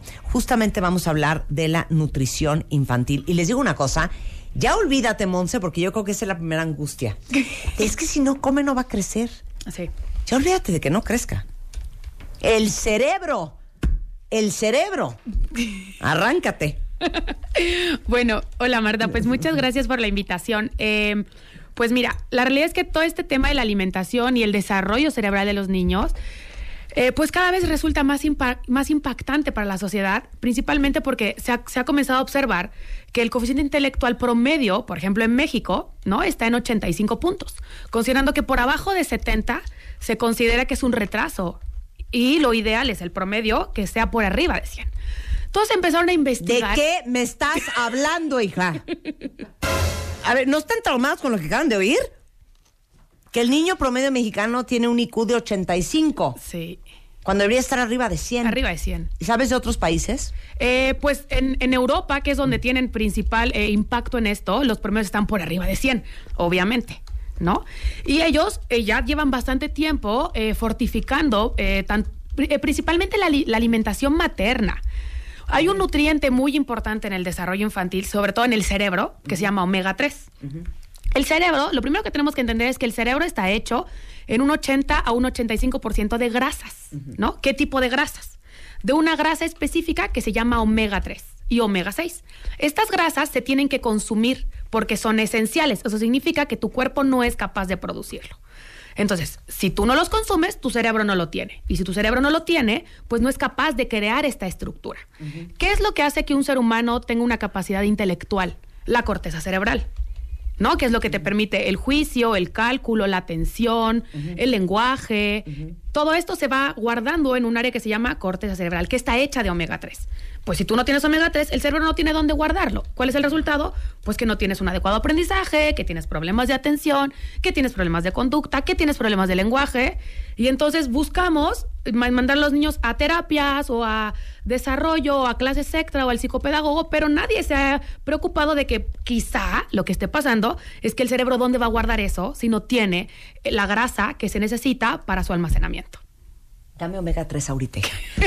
Aquí traigo, yo estoy en mi bolsa. Porque el 80% de las capacidades del adulto se desarrollan en los primeros mil días de vida, ¿no? Exactamente. Eso es lo que está muy cañón. Pero espérame un segundo. El omega Sí. 3 obviamente está en la leche materna. El omega 3 está en la leche materna siempre y cuando la mamá lo consuma. Uta. Y dime una cosa, cuando nos dan, gracias Lulu Botello, aquí está la editora de la y dueña de Bebemundo y bebemundo.com, gracias por esta invitación Honrada que nos heredera. deja. Eh, honrada heredera, es la madre adoptiva de Bebemundo. Yo se lo, le pasé la estafeta, le di el niño a Lulu Botello. Y ahora tomo mucho omega 3 harto para criar bien este niño. Pero es que les digo una cosa, les voy a decir que me trauma. Este es el contenido, esta es la información que tiene Bebemundo. Que, que si aprender a cambiar el pañal y cómo limpia el ombligo, déjese de babosadas. Esto es lo que hacemos en Bebemundo. No, no posteamos fotos de gatitos en una patineta, no. Esta es la información que posteamos. Porque esto es relevante, porque esto es crucial y porque esto es sensible al tiempo. Imagínense que porque nosotros andábamos papaloteando y dándole de comer al niño, pues lo que él quisiera, lo que nosotros medio se nos, se nos ocurriera, no hicimos lo que tuvimos que hacer en los primeros mil días. Y que luego nuestro hijo batalle en primaria, en secundaria, en prepa, en la universidad, este que tenga problemas de todo tipo, pues porque no, ¿por qué? Literal, porque no le da la cabeza. Claro. Y no le da la cabeza porque no lo nutrimos bien. Entonces, espérate. Exacto. Espérate, hija. En las vitaminas prenatales, que yo ya no me acuerdo, esto es muy serio. ¿Viene omega 3? Normalmente, Eh, porque dan normalmente- ácido fólico, pero no, no hablan normal- del omega 3. Normalmente no, ¿sabes? O sea, ya actualmente los últimos consensos, por ejemplo, de la Sociedad de Ginecología eh, y la Sociedad de Pediatría, ya los están incluyendo. Pero digamos que como cartilla básica, lo que te dan es ácido fólico, calcio y hierro, si bien te va. ¿No? Y la realidad es que lo que está pasando es que muchas mamás lo empiezan a tomar a partir del tercer o el cuarto mes, ¿no? ¿Y qué es lo que tenemos que saber? Nosotros venimos de dos células, un óvulo y un esperma. El esperma lo aporta el papá, que trae el 50% de la información genética, y el óvulo lo aporta la mamá, que trae el 50% de la información genética. Entonces, cada una de estas células va a estar formada por una membrana celular hecha de grasas saturadas, un ADN hecho de proteínas y una mitocondria que utiliza los carbohidratos como energía para vivir. Estas dos células se van a juntar y van a formar la primera célula, porque de una célula que está formada de grasa, proteína y carbohidratos se va a crear un bebé. Entonces ve el impacto que tiene de somos lo que comemos. No, realmente estamos hechos de eso. Entonces esta célula inicial se va a comenzar a reproducir progresivamente para crear pues la primera célula que va a representar a la neurona, al hígado, a los huesos y cada una de estas células son genes, están expresadas en genes. Estos genes requieren una supervisación. ¿Para qué? Para confirmar o corroborar que el gen que se tiene que replicar o la proteína que tiene que estructurar sea exactamente esa proteína. Entonces, de repente, hubo un momento en la historia que empezaron a observar que nacían muchos niños con defectos del tubo neural. Eso significa... Espina bífida. Espina bífida, niños sin cráneo, ¿no? Acrania. Y entonces se dieron cuenta que probablemente había una vitamina que estaba siendo deficiente, que se llama ácido fólico. ¿Qué hace el ácido fólico? El ácido fólico es la vitamina B9 y lo que hace es que específicamente si la proteína que va a codificar la estructura cerebral no está, lo que hace Eso no se codifica bien. No se codifica y el niño nace sin cerebro. Y eso lo supervisa una no eso lo supervisa una vitamina. Cancélenme a Tony Karam. No quiero que se vaya esta mujer nunca jamás de mi vida. A ver qué puede hacer por mí a los 50 años. No, no es cierto. Vamos a terminar con Tony Karam. Ok, entonces. Y entonces, a partir de eso, fue cuando se empezó a implicar el ácido fólico en el embarazo y a partir del 2003, que se abre todo este el genoma humano, se fusiona el concepto de que como la, hay algunos nutrientes que pueden modificar o actuar en la expresión de nuestros genes. ¡Paréntesis! ¡Ya, Montserrat! Me pone muy mal conocer a gente fregona, muy mal. A ver, claro, porque los tres, claro, y guapa, porque los tres primeros meses es cuando se forma todo esto. Exactamente. Entonces, si tú empezaste a tomar ácido fólico en el mes 3 y claro. 4, ¿eso qué? ¿Eso qué? Eh, ya pasó el momento. Ya pasó, claro. La- Ok. Es más, la organogénesis es a los primeros, las primeras ocho semanas. Ahí se forma cada célula, lo que iba a ser, lo que va a ser tu hígado, tu cerebro, tus huesos, tu páncreas, eso es organogénesis. O sea, los, las primeras células que van a desarrollar un órgano. Y ahí es donde estamos principalmente la supervisación, ¿no? O sea, pero lo que dirías es, no se embaracen, al y se va. Por supuesto. Pues empiecen a tomarse esto Sí, claro. antes. Y mamá y papá. Porque casualmente el 50% de la información la donó el hombre. Por aquí todo el mundo le da solo ácido fólico a la mujer. ¿Y el papá qué? Sí, luego para que el niño nazca con espina bifida y te digan que eres una estúpida, que no formaste bien ese niño cuando es culpa de él también. Él donó la mitad de, la, de ese niño. Ahora, que la mujer lo lleva durante todo su embarazo y los siguientes nueve meses ella lo alimenta, es otro punto, ¿no? Que ahí hay que considerar algo súper importante, que es los antojos, ¿no? Y que la mamá puede comer todo lo que quiera durante el embarazo y que coma por dos y que comamos lo que se nos antoja. No, no. ¿Por qué? Porque lo que la mamá come es una célula que va a formar ese bebé. ¿Y qué pasa con el exceso de azúcar?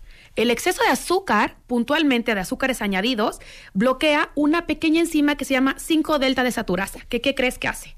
Es la que activa el omega 3 a nivel de su activación. ¿Eso qué significa? Que aunque tú lo consumas, si consumes un exceso de azúcar, el omega 3 no funciona. ¿Y quién le tiene que dar al bebé el omega 3? O la sea, mamá. ahora- O sea, lo que me estás diciendo, hija, mi hija nació en 1996. Sí. Que es un milagro que se haya graduado de química summa cum laude. Porque yo comía azúcar, pizzas.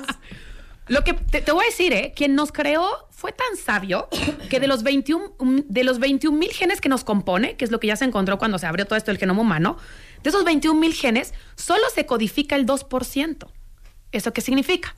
Que el resto del 98% no está codificando, está acompañando al ADN, pero no codifica. Eso disminuye muchísimo el riesgo de poder expresar una mutación.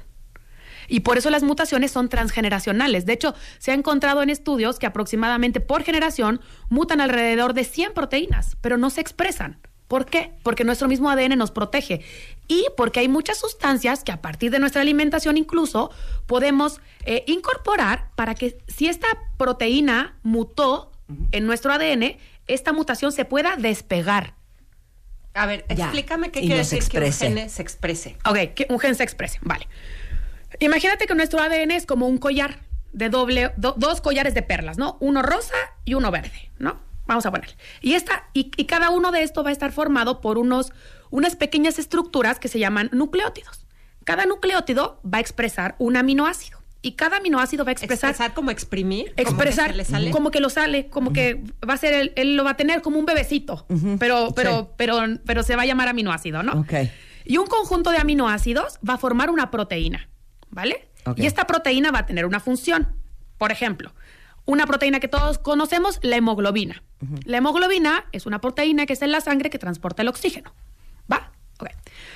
Pero ¿qué pasa si a este, si yo me regreso a este ADN que tenía la información de codificar esta proteína que iba a formar la hemoglobina, se le pega un grupo que se llama metilo o se le pega un grupo que se llama acetilo, que en traducción es un, es un grupo químico, ¿no? Se le pega un sombrero.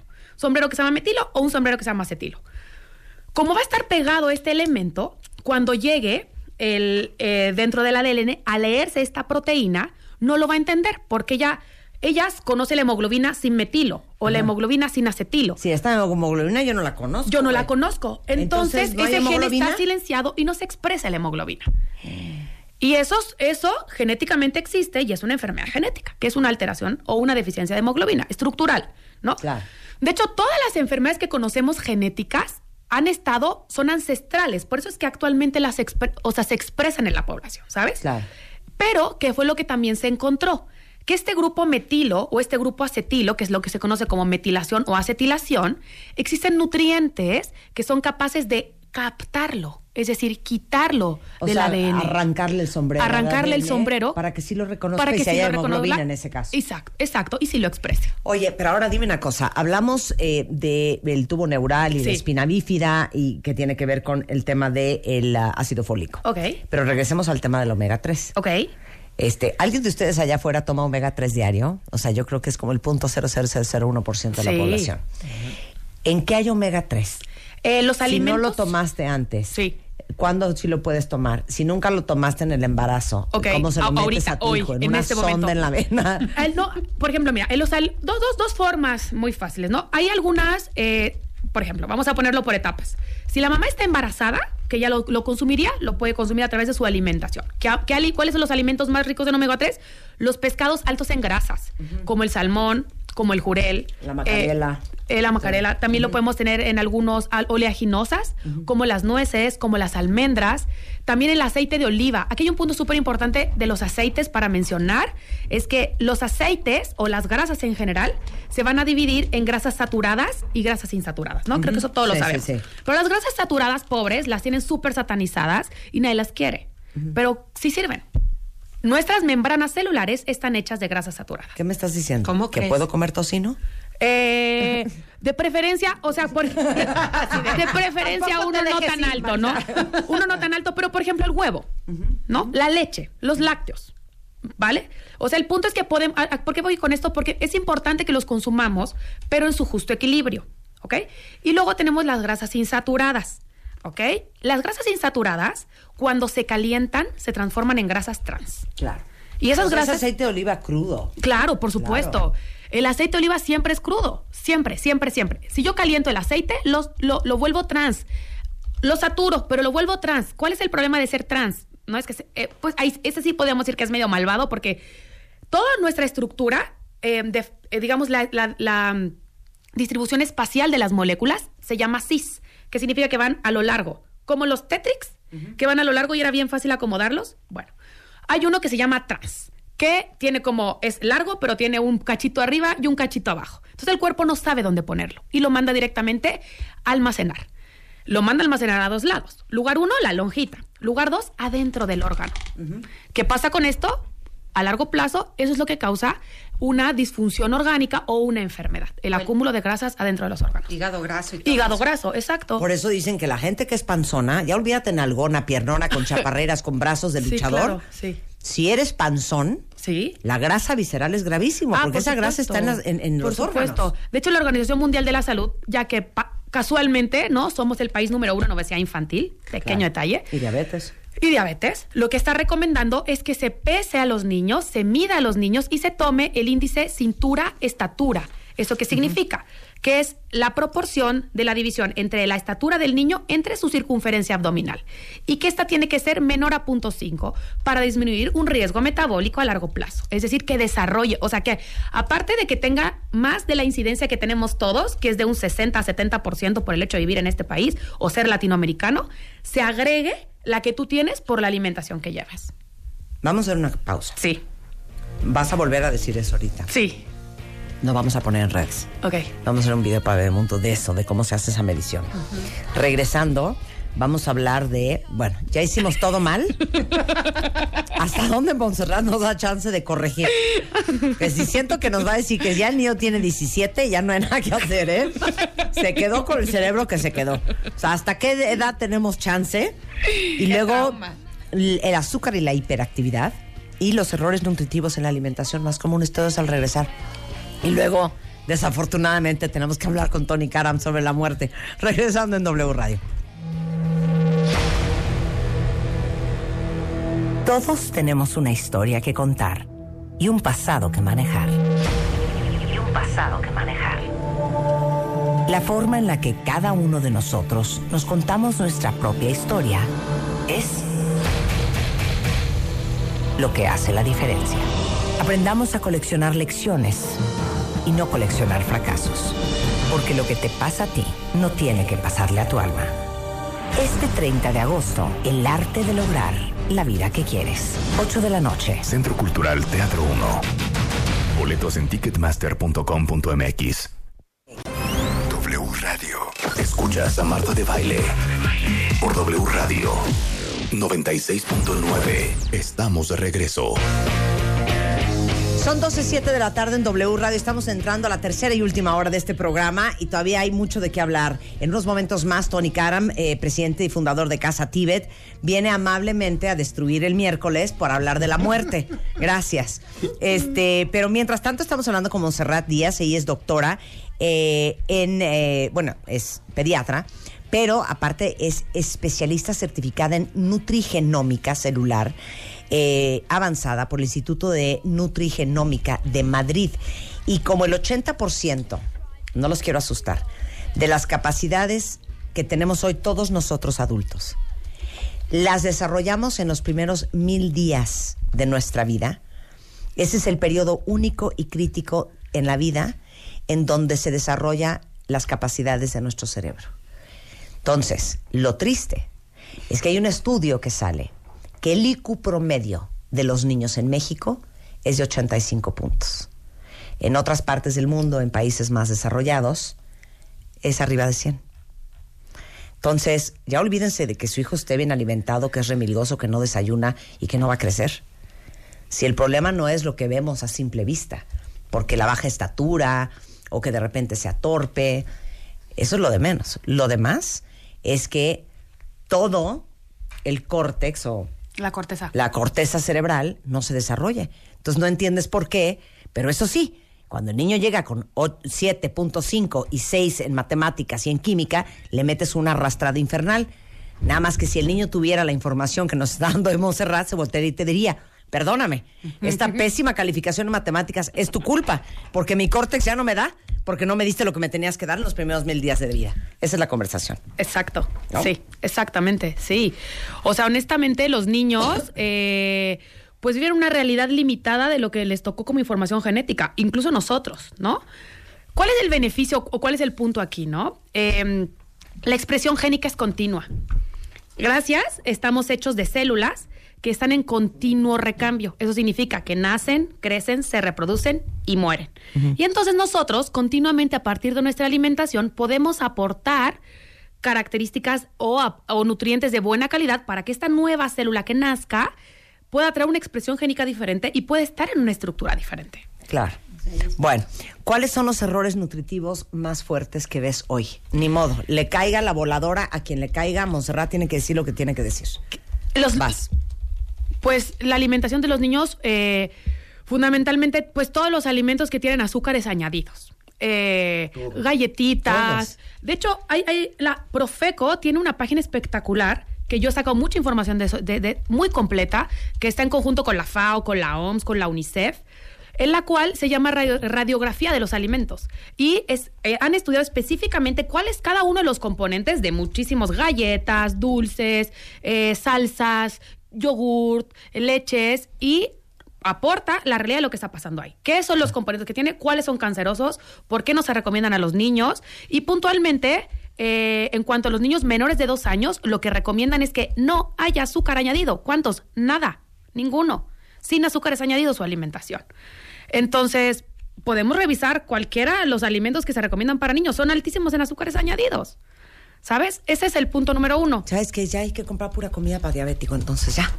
¿Qué hacemos? Mm, pues no, la realidad es que a no, veces... porque a ver, si tú le das a un niño Sí. Una galleta, por ejemplo, las de diabético, que Sí. no tienen azúcares añadidas Ok. y que a lo mejor tienen sustitutos de ya, azúcar. sustitutos de azúcar tampoco. Ah, que la madre. Es que también no se te da gusto con nada, hija. Pues yo no creo en los Porque genes. los carbohidratos, porque los carbohidratos, eh, tanto los simples como los complejos, acaban volviéndose glucosa en el cuerpo. O sea, Claro. una sandía o Claro. un pedazo de manzana Acaban de eh, tiene glucosa. fructuosa y eso se acaba convirtiendo en glucosa, que al final es azúcar. Por supuesto. Igualmente, eh, el- la harina, ¿no? El trigo, la Por cebada, el centeno, la avena. Por supuesto. Lo grave es que aparte de ese azúcar que de todos modos ya viene En el este, per se, alimento, exactamente. traen azúcar adicional. Exacto, por supuesto. ¿Por qué creen que somos número uno de diabetes infantil? Te voy a decir, hubo un detalle. De hecho, había muchos estudios y creo que incluso hubo una controversia médica muy grande porque Lancet hace algunos años publicó, que es una revista médica muy importante, que los edulcorantes artificiales, que los edulcorantes artificiales causaban cáncer, ¿no? Luego eso se desmintió. Pero ¿qué es lo que sí se sabe que pasa? Modifican la flora intestinal. ¿Qué es la flora intestinal? Unas bacterias que viven en el colon. Pero lo que se ha encontrado exactamente es eso, que esas bacterias están conectadas directamente con el sistema endocrino y con el sistema nervioso. Y entonces, de hecho, un, un científico americano desde el año 2006 observó que tenía, puso dos ratitas, una ratita obesa y una ratita delgada. A las dos ratitas les puso el mismo aporte de kilocalorías, 70 kilocalorías. Y las mantuvo y las estuvo observando. Y se le ocurrió trasplantar la flora intestinal de las bacterias gordi- de las ratitas gorditas a las ratitas delgadas. Y comenzó a observar que las ratitas delgadas, consumiendo la misma cantidad de kilocalorías, Engordaban. engordaban. ¿Por Mi qué? flora está mal, eso está clarísimo. No soy yo, es mi flora. Exacto, pero ¿por qué? Pero ¿por qué pasaba esto? Porque estas bacterias que se llaman firmicutens, lo que hacen es que tienen un mayor aprovechamiento energético y que activan hormonas que permiten eh, introducir más grasa al cuerpo y activan genes metabólicos de ahorro. Todo eso lo hace una bacteria. Pero ¿qué fue lo que también se encontró? Que no era solo trasplantarse las bacterias, era mantener una alimentación que haga que las bacterias saludables, eh, que se llaman bacteroidetes, se mantengan vivas. ¿Y cómo se mantienen vivas las bacterias que ayudan a nuestro cuerpo? Se mantienen vivas comiendo fruta natural que trae fibra vegetal, igual que las verduras. ¿Sabes? Entonces, la realidad es que no hay ningún alimento envasado, no hay ningún alimento envasado que tenga la calidad de la fibra vegetal que está en la naturaleza. ¿Sabes qué? Que a mí me metan un catéter y que ahí me pongan su... Yo ya no sé qué comer, estoy harta. pues mira, la realidad es que siempre como de primera impresión cuando uno escucha esto es como, bueno, entonces no puedo comer nada, solo tomar agua. Sí. Pero la realidad es que, eh, por ejemplo, vamos a partir, ¿cuáles son los, los principales nutrientes? ¿no? Número uno, el agua. ¿no? Los niños están hechos de un 80% de agua y nosotros los adultos de un 60% de agua. Entonces, ¿el agua es importante? Por supuesto. ¿Cuál agua? Agua, H2O, agua simple. Sí. Dos, proteínas. Proteínas de calidad, de alto valor biológico. ¿Como cuáles? Como la que encontramos en el huevo, como la que encontramos en la leche, en los quesos, que ahí yo, ahí yo voy a agregar quesos blancos, porque los quesos amarillos se concentran para que tengan más grasa, ¿vale? Eh, y luego tenemos pues los alimentos derivados de los animales, como los pollos, como el pescado, la carne de res, lo mínimo, Ok. pero igual es, es un aporte de proteína. Eh, ver- luego pasamos a los carbohidratos, que son todos los cereales que tenemos aquí. Vamos a elegir siempre cereales que estén de, de- de forma natural, ¿no? Por ejemplo, como la avena, como avena natural, el arroz, arroz blanco, no lo vamos a freír, ¿ok? Eh, la papa, la yuca, la tortilla. La El tortilla es un alimento espectacular y es mexicano. El camote. El camote. eh, el, el punto aquí es no freír los cereales. Cuando se fríen los cereales, uno, ca- causamos lo que comentábamos que es una grasa trans. Y eh, si yo frío algunos alimentos, puedo hacer una cosa que se llama glicación. Eso significa que yo le pego un azúcar. Y que cuando, sombrero. Un sombrero, ese sombrero azúcar. Pero el detalle es que cuando yo me lo como, esto va a dañar el endotelio de mi cuerpo, que es lo que recubre mis vasos sanguíneos. Catéter. ¿No? Entonces, ahí hay que tener, ahí- ese es el cuidado. ¿Los carbohidratos son malos? No, no son malos, son buenos, pero no los friamos. Ok. Te puedes comer unas enchiladas, por ejemplo, con pollo, las puedes poner salsa verde, pero no frías la tortilla, Claro. ¿sabes? ¿No? Y luego verduras. Luego verduras Y frutas. y fruta. En- y grasa, grasa. Aguacate. Aguacate. Aceite de oliva. Aceite de oliva, Tocino. frío. Tocino. Tocino, no.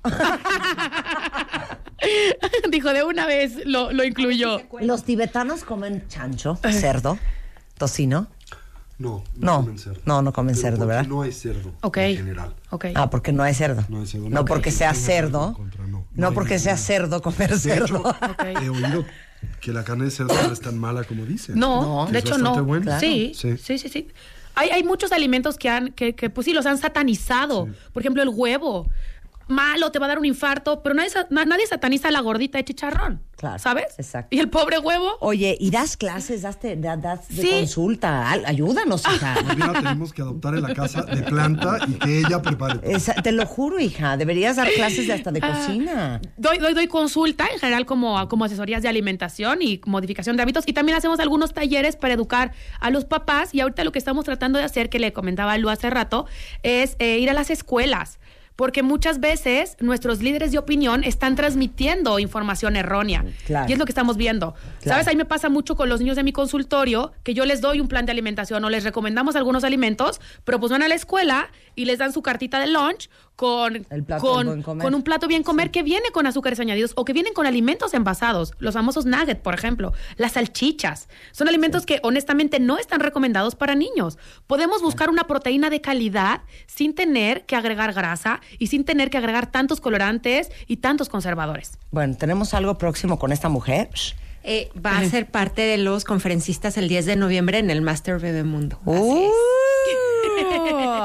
Mientras tanto, si quieren contactar a Montserrat, está en cali.com.mx, eh, Nutrigenómica, doctora Díaz Safe, eh, YouTube, Nutrigenómica, doctora Montserrat Díaz Safe, y de todos modos, el próximo 10 de noviembre es una de nuestras conferencistas, nada más para que vean cómo se maneja la madre adoptiva de Bebemundo con sus especialistas. Estas son las cosas importantes de las que hay que hablar con nuestros hijos. Aparte, este septiembre es el cumpleaños de Bebemundo. Es un día bien especial porque cumple 18 años, un día y una no lo puedo creer que cumple 18 años de Bebemundo. septiembre a diciembre. Ya se va a graduar, ya va a ser un adulto, ¿eh? Ya va a ser un adulto y algo que, que a mí personalmente me encanta, Marta, de, de este crío que tenemos juntas es toda la gente que ha tocado. Y en 18 años, imagínate. Entonces, lo primero que vamos a hacer, cuentavientes, es pedirles que participen y nos cuenten cómo Bebemundo ha sido parte de su vida. Claro. Si fueron de bebés, salieron en la revista, si mandaron fotos, si estuvieron en la portada, si con Eugenia hicieron alguna moda, queremos saber. Queremos que nos cuenten, que nos manden foto. Si algún video de Felipe los ayudó a desatragantar a un niño, que Sí, tenemos claro. cientos de testimonios de, de eso. Si algún otro video les dio algo, si hoy van a hacer algo diferente y mejor para sus hijos porque lo aprendieron en Bebemundo, queremos que nos lo cuenten. Claro. Las anécdotas eh, más interesantes vamos a extraerlas para preparar nuestro video de aniversario, entonces muy importante su participación. ¿Cómo te Eh, la mandan? Mándenoslo a revista arroba bebemundo.com y platíquenos. Platique, grábense, foto, eh, texto, como lo quieran hacer, pero queremos saber de ustedes. Sensacional. ¿Y ¿Ya? ¿Ya? Y empezamos en los septiembre. ave- Los, eventos de Fíjense que. Bebemundo nació el 4 de septiembre del 2000. Entonces, el 4 de septiembre, eh, que es La semana que entra. La semana que entra, Bebemundo cumple 18 años. Así no es. lo puedo creer. Y gracias, Marta, porque si has tocado a mucha gente con este. Muchas gracias. Este niño. Bueno, bebemundo.com, toda la celebración y por supuesto queremos que nos ayuden a hacer este archivo historial del impacto que... Y estábamos tan contentos, cuentavientes, y llegó la voladora, o sea, Tony Karam. Tony Karam, para quien no lo conozca, es presidente y fundador de Casa Tíbet en México. Es organizador de las visitas de su santidad, el Dalai Lama, a México. Tiene estudios de posgrado en budismo, civilización tibetana por la Universidad de Tribhuvan en Katmandú, Nepal. Así es. Y bueno, nos encanta platicar con él porque ya saben que nos encanta aprender de todo y hemos aprendido tanto sobre el budismo con Tony Karam. Y ahorita en el corte comercial eh, que vamos a hablar, ¿qué onda con la muerte desde la perspectiva budista y cómo prepararnos para la muerte de alguien cercano? Te decía yo, no sé si ustedes opinen lo mismo. Yo creo que indistintamente de en qué creas, en qué filosofía, en qué religión o cuáles sean tus ideas, de lo que pasa después de esta vida, si hay cielo, si hay reencarnación, si hay vida eterna. De todos modos, qué mal humor irte de este mundo, de esta vida que hoy por hoy es la única que conocemos.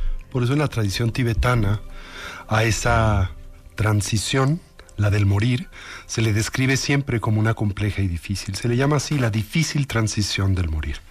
Y lo es por razones autoevidentes, porque abandonamos aquello con lo que hemos generado familiaridad a lo largo de la vida, porque naturalmente nos tenemos que separar y distanciar de los vínculos que hemos cultivado en la misma, porque también y simultáneamente abandonamos el sentido de identidad con el cual nos Vivimos hemos edificado precisamente a lo largo de esta transición, la del vivir, y simple y sencillamente abordamos un entorno que no nos es familiar. Y desde esa perspectiva, todo aquello que no conocemos es para nosotros comúnmente una fuente de ansiedad. Así que, en efecto, esta es una difícil transición. Transición. Transición. Esa es the operative word. Esa es, la una- palabra. de hecho, es la palabra que se utiliza en la cultura clásica budista india y tibetana. No dicen muerte. No, se Dicen le llama transición. transición. El término sánscrito es antarabhava y el término tibetano es bardo, que quiere decir entre estado o proceso de transición. Ahora, eh, para el budismo sí. existe y sí creen en la reencarnación. La tradición budista es por definición una espiritual. Eso, en esencia, lo que significa es que afirma que nuestra naturaleza fundacional no es material, que lo que a nosotros nos anima, la conciencia, es un flujo de eterna continuidad de experiencia, una entidad que no se crea, que no se destruye, que se transforma, una energía lúcida o consciente que se expresa temporalmente a través del cuerpo, pero no es producida por el cuerpo. Ok, lo que quieres decir es que yo tengo que traducirte, hijo, porque habla tan elegante y tan elaborado que no sabes la atención que yo tengo que Quiere poner. decir que no comenzamos con el O sea, nacimiento claro, y no terminamos claro. con la muerte. O sea, que somos lo que dirían eh, los católicos, el alma, el espíritu. Un espíritu.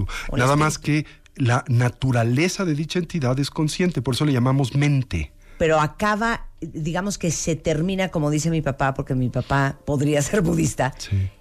Se acaba el cuerpo físico. O el, cuerpo, físico, te deja de funcionar. se atrofia, se trasciende. desorganiza y la conciencia se separa del mismo y continúa más allá de esta vida. Y los que no somos budistas, También. O sea, el hecho de que tengas o no dicha creencia o confianza no invalida la realidad de esta dimensión de la existencia. Esto es, creas o no que continúas después de la muerte, continúas. Pero entonces, a ver, Tony, ¿cuál es la diferencia entre lo que cree un cristiano, un católico, eh, que hay cielo, Muchas. y lo que creen ustedes? El alma, para los católicos, vive en el cielo. Digámoslo así, la única variable de comunalidad entre creencias como son las eh, del cristianismo católico y las del budismo es que en efecto somos entidades espirituales y que durante la transición del morir esa continuidad no cesa, no desaparece. Fuera de eso, ambas tradiciones tienen concepciones muy distintas Sí, pero de lo los que dos interpretan creemos por que sigue el conciencia. alma. Sí, todos Unos creemos que hay el continuidad. cielo Sí. y para ustedes los budistas, ¿en alguien más? La tradición budista plantea que lo que determina la naturaleza de dicha continuidad, esto es lo que sucede durante ese proceso de transición en buena medida, es lo que hemos hecho en la vida. O Que sea, si yo reencarno en un perro o en una En persona, una persona todo eso depende de tu desempeño vital en esta o en previas existencias, ¿En de las cuales hay reencarnar? infinitas. La tradición budista plantea que existen muchas plataformas de vida y de experiencia, muchas formas de vida, Puedes renacer en lo que se llama un ser paranoide. Es una condición de vida primariamente dominada por el aferramiento, el enojo, la ira, la agresión, que es infernal en el sentido de la intensidad de sufrimiento que le acompaña. Puedes renacer como un espíritu hambriento o un ser fantasmal. Si digamos la estructura mental que cultivaste en promedio en esta vida es una de apego y aferramiento, que es una característica de los fantasmas, evidentemente. Puedes renacer como animal, de los cuales, pues como todos saben, hay infinitas plataformas de vida y experiencia. Puedes renacer como lo que llamamos en la lengua sánscrita un Ashura. Ashura quiere decir una especie de titán, muy similar a la concepción griega de los dioses, como Zeus y Afrodita y eh, todos estos, ¿no? Que son como semidioses, digámoslo así. Puedes renacer como un Deva. La palabra sánscrita quiere decir un ser que irradia luz, un ser fulgurante. De ahí viene la raíz latina divina. Divina quiere decir alguien que irradia luz, ¿no? Y puede- y- pero todo eso, todos esos renacimientos, operan dentro de un mundo dominado por la cognición dualista y el karma. Pero puedes liberarte de todo eso a través de lograr el despertar y la iluminación, la O budeidad. sea, hay que echarle ganas en esta vida para reencarnar bien. Digamos que morimos como vivimos. Agárrense ahí, porque regresando vamos a hablar de que de la preparación para nuestra muerte y cómo aceptar la muerte cuando alguien amado se va a ir o ya se fue. Y te tengo que hacer una pregunta, te voy a dar el corte para pensarla. Ustedes que tanto saben de esto, o sea, tú porque eres el presidente de Casa Tíbet en México y un, un practicante del budismo, o el Dalai Lama si lo tuviera enfrente. Cuando ustedes ven a alguien, pueden imaginarse de dónde viene, de qué otra vida pasada. O sea, tú puedes decir, Marta, antes fue diosa, o fue una perra, o fue. ¿Sí? Vamos a regresar. No, no digan nada, no digan nada. Ya volvemos, no se vayan. 96.9. Escuchas a Marta de Baile por W Radio. 96.9. Hacemos una pausa.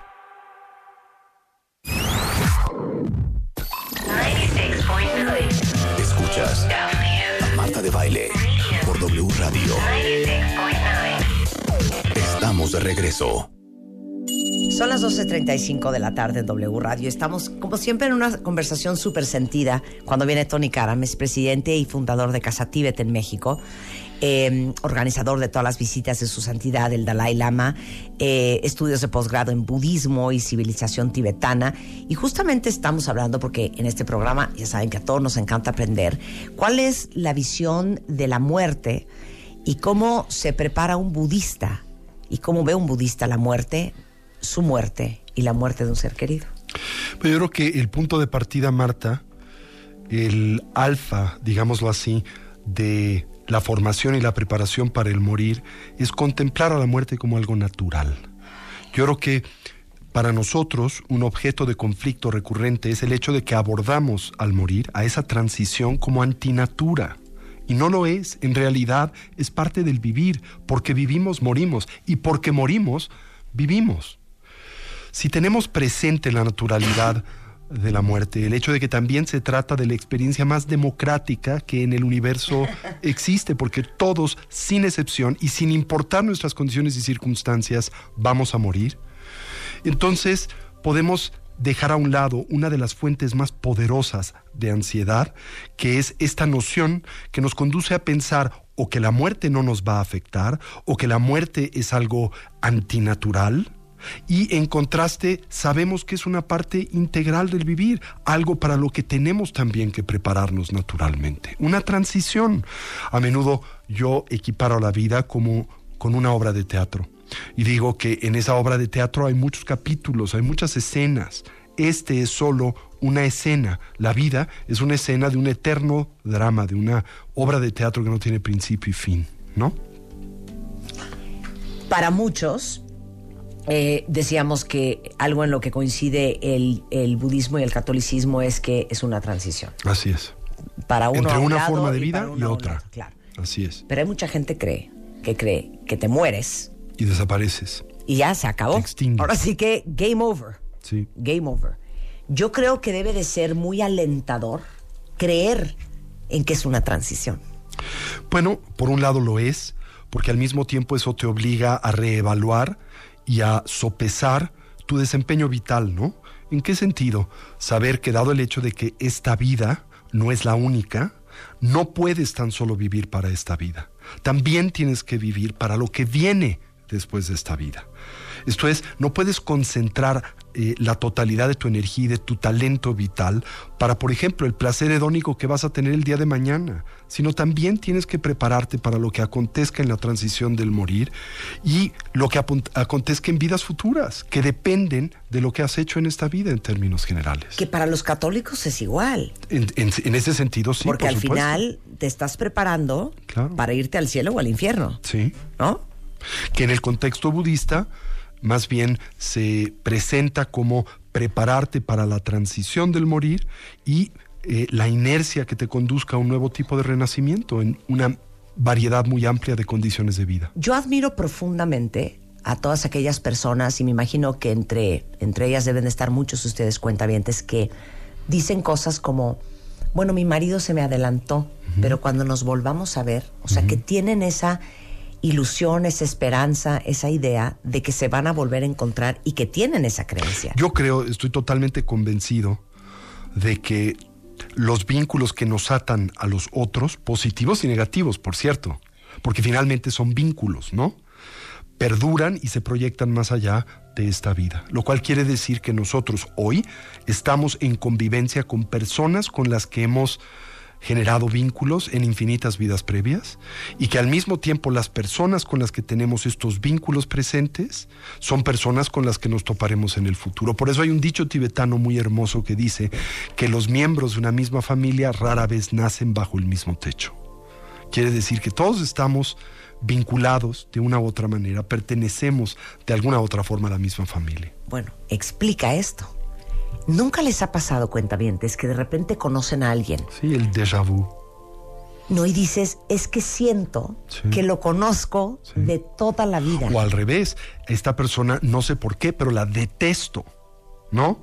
Y no he cruzado palabra o no hay una razón racional por la cual eh, la detesto, pero es también algo que precede al presente, ¿no?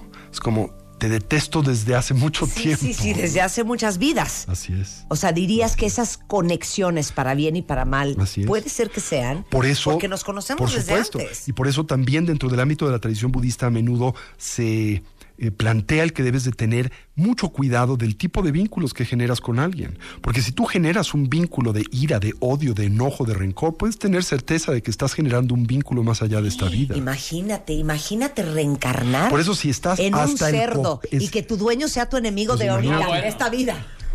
o que tu hermana sea eh, la persona que te asesinó en una vida previa, ¿no? O tu madre sea la persona que te torturó en una vida previa. Imagínate. Por Pero eso, si pero- deseas liberarte de alguien, fíjate, esto es un re- una recomendación muy simple. Si deseas liberarte de alguien, perdónalo. Porque si no lo perdonas, nunca te vas a liberar de esa persona. Estás generando vínculos más allá de esta vida. en tu alma. Porque justamente mañana voy a dar una conferencia este, y parte de lo que voy a hablar es el perdón. Yo soy una fiel creyente que en realidad nadie tiene por qué pedirte perdón, porque nadie te debe nada. Yo creo que perdonar es liberar el enojo, la ira que tienes con Soltar, alguien. soltar, soltar, soltar. Soltar. Y yo creo que si hay algo que a esta vida nosotros venimos a aprender, es a soltar. ¿Por qué? El Buda decía algo muy simple que repito recurrentemente en tu programa y decía que nosotros los seres vivos sufrimos primariamente porque nos identificamos con lo que no somos.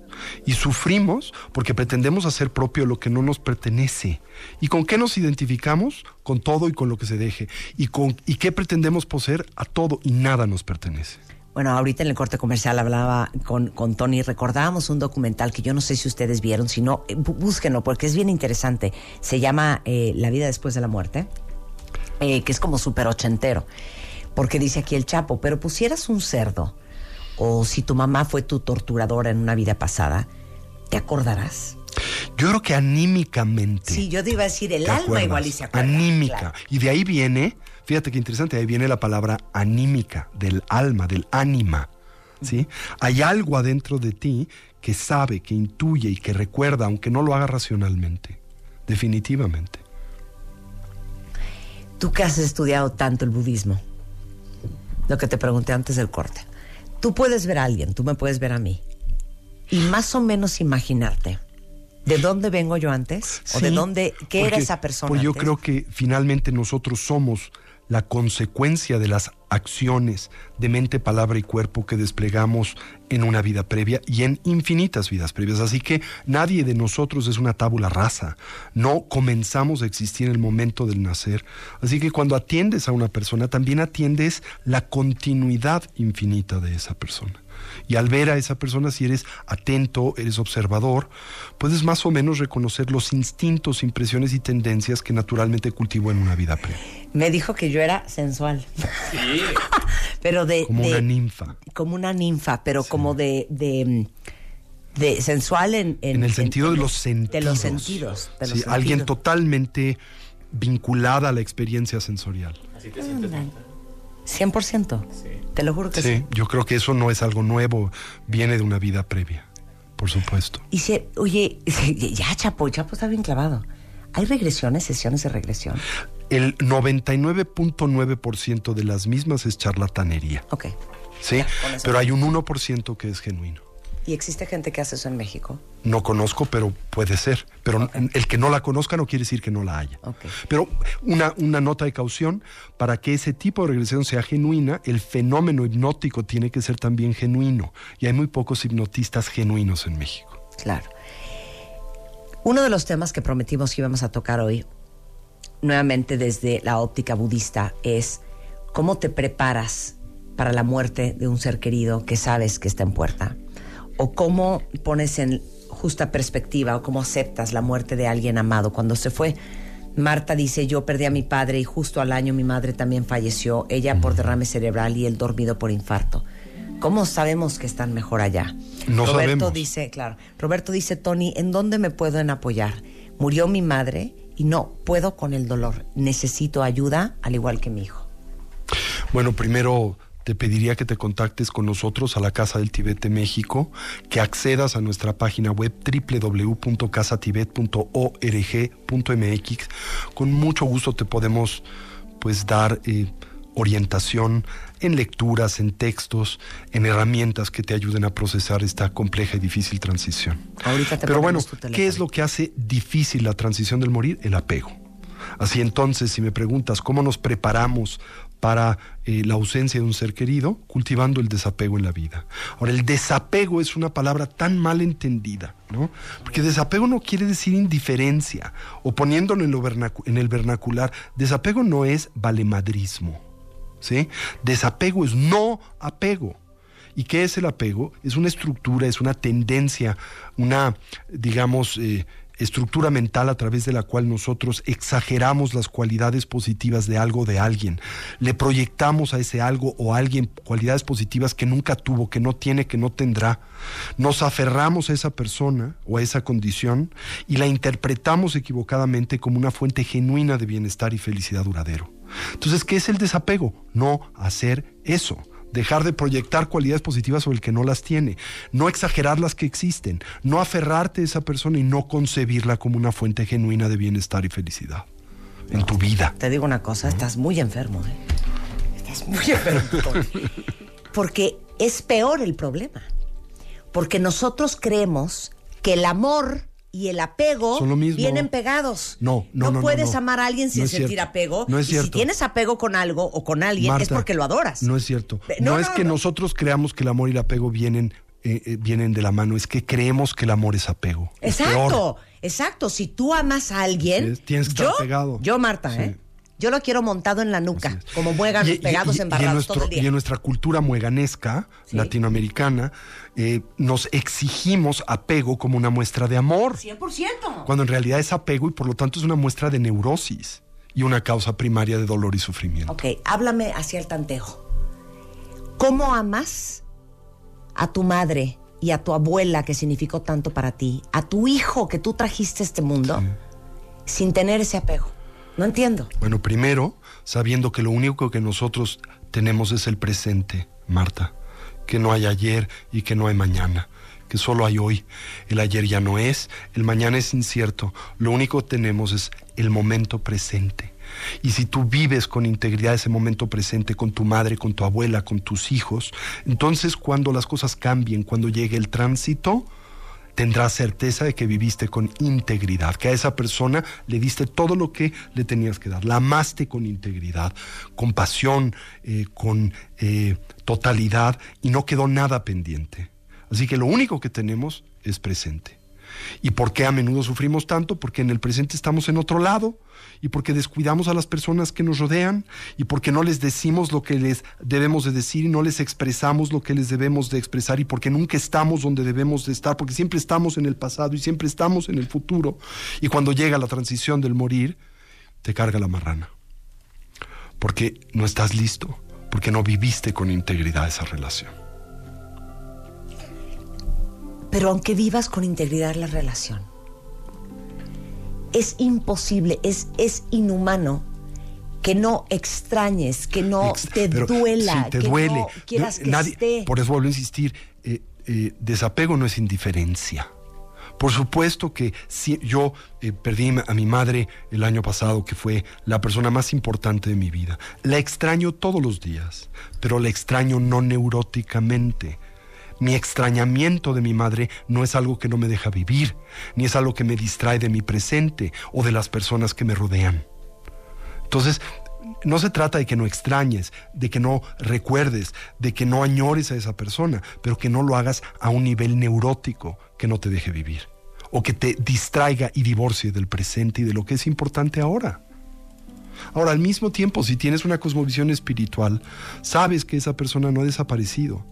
Y si crees o tienes certeza en este tipo de estructura moral que llamamos karma en el budismo, sabes que te encontrarás con esa persona de una u otra manera en el futuro. ¿Sí? No, pues es que a mí me hace llorar. Porque mm, los que hemos perdido a gente cercana y muy querida, es como... Y, y- y- y no necesariamente tienes tan clara esta creencia de que es una transición o que va a haber un reencuentro, que estaremos vinculados a ellos en, en- en la vida futura. Es como poner en, en la justa perspectiva la falta de la presencia física, porque el ser humano es muy físico. Por supuesto. No solamente es su alma, es saber que ese cuerpo en esta vida tuya ya no está presente. Me parece durísimo. Es muy duro, es difícil, pero al mismo tiempo es la naturaleza de la vida y por eso tenemos que entrenarnos a abrazar y comprender la transitoriedad, a dejar ir como una práctica constante y recurrente en la vida, no algo que pretendes poner en práctica en el momento del morir. Es demasiado tarde, lo tienes que cultivar ahora, en esta instancia, quizá décadas antes de perder a esa persona. En dos minutos, ¿qué podemos hacer? Bueno, punto de partida, manifestar amor incondicional a las personas que queremos. De tal manera que esto no es algo que nos sobre o nos falta. ¿No? A aquellas con las que tenemos conflicto, soltar el enojo, soltar la ira, perdonar, decir la verdad siempre. ¿Verdad? El trabajar con el miedo al morir a través de entender la naturalidad, la, natural, la naturalidad de la muerte, no dejar asuntos pendientes o por resolver, trabajar con ellos momento a momento, despedirnos de las personas que amamos, que nunca nos falte esa parte durante esa transición, ¿no? Tratar de propiciar el que la muerte sea lo más tranquila posible, que no esté dentro de un enorme drama familiar, dejar que la persona se vaya sin apego a la vida. Y naturalmente darle esperanza a la persona que muere en torno al hecho de que la muerte es solo una transición entre una forma de vida y otra, un entreestado entre un sueño y otro, y que como en los sueños nos veremos siempre, no hay despedidas definitivas, somos seres inmortales. Todos los que han escrito en redes sociales que están aquí y que han perdido a alguien muy querido, ¿cómo nos debemos de quedar? ¿Cómo es la mejor manera de honrar la vida del ser amado? recordándolo todos los días con amor y cariño, que esa persona nunca abandone nuestras vidas, que sea una presencia perenne en las mismas, sin apego. Y es que cuando no tienes ese apego horrendo, porque aparte todos somos enfermamente codependientes unos de los otros. No todos, pero la mayoría. Pesado, es que este hombre es tan perfecto. Eh, nos quedamos sin la oportunidad de honrar la vida de esa persona, celebrando la nuestra y haciendo en este mundo los que todavía estamos Así lo que es. tenemos que hacer. Definitivamente, ese es el legado de nuestros seres queridos al irse. Su último mensaje es que vivamos con integridad nuestra vida. En Casa Tibet hay cursos cuentavientes, hay conferencias, libros, este, hasta me imagino que pláticas y prácticas para aprender a Este fin de semana tenemos nuestro curso introductorio al duelo correcto. A ver, en pos de la felicidad genuina, principios generales del budismo tibetano. ¿Este fin? Sábado y domingo, así es. Invitarlos a que nos hablen 55 11 0802, 55 14 7763, que nos consulten www.casatibet.org.mx o en Facebook Casa Tibet México, en Instagram, que pues eh, se conecten con nosotros. Hay muchos recursos que pueden obtener de nuestras redes sociales y de nuestra página web y visítenos en la Casa del Tibet, que es un pedazo del Tibet en México. Muchas gracias. Gracias a Un ti. placer Marta. tenerte aquí como siempre. Toda la información la pongo ahorita para los cursos, para Casa Tibet, en Twitter, en Facebook también, para que cualquiera de ustedes que quiere conectar con esto eh, lo encuentre. Un placer. El placer es siempre mío. Sé que no fue tu intención, pero nos robaste la alegría. 12.54 de la tarde en W Radio. Échame la chapo. Lo que sea para sacar a este güey de la barranca. A ver, cuentavientes, eh, para todos ustedes que preguntaron, el refri del cual hemos estado hablando, y creo que ya un mes, se llama eh, Family Hub y es de Samsung. Y es el refri como del futuro. Tiene una pantalla de creo que 21, 22 pulgadas en una de las puertas. ¿Cuánto? 27, es neta. De 27 pulgadas en la, en la, en la puerta. Trae tres cámaras al interior que se sincronizan con tu smartphone para que veas que hay adentro. En el súper veas qué tienes, qué no. Te avisa que se caducó. Puedes dejar mensajitos en esa pantalla, puedes sincronizarlo con tu celular. Es una joya, ¿eh? Y pueden ver el Family Hub en todo su esplendor en cualquier tienda Samsung, la más cercana, o en samsung.com.mx. Luego, ayer vieron el post que puse. Bueno, se los juro que no llore porque Dios es grande, pero Ayer me llegó una caja de Fujifilms a mi casa y la abrí y venía un cuadrito de madera con una foto. Y entonces, y venía como una camarita que era un USB y una pluma y bla, bla. Pero de repente agarro un, un, eh, uno de los brochures que venían como un papel y decía gatito volver a imprimir. Y me ha dado un sentimiento, porque justamente el domingo mi hija, la chica, me dijo, oye, ma, qué preocupación que todas las fotos, este, pues por, por decirles del 2003 para acá, están en tu computadora. Sí. Si esa computadora crashea, o sea, perdemos todas las fotos. Me dijo, deberíamos de imprimirlas.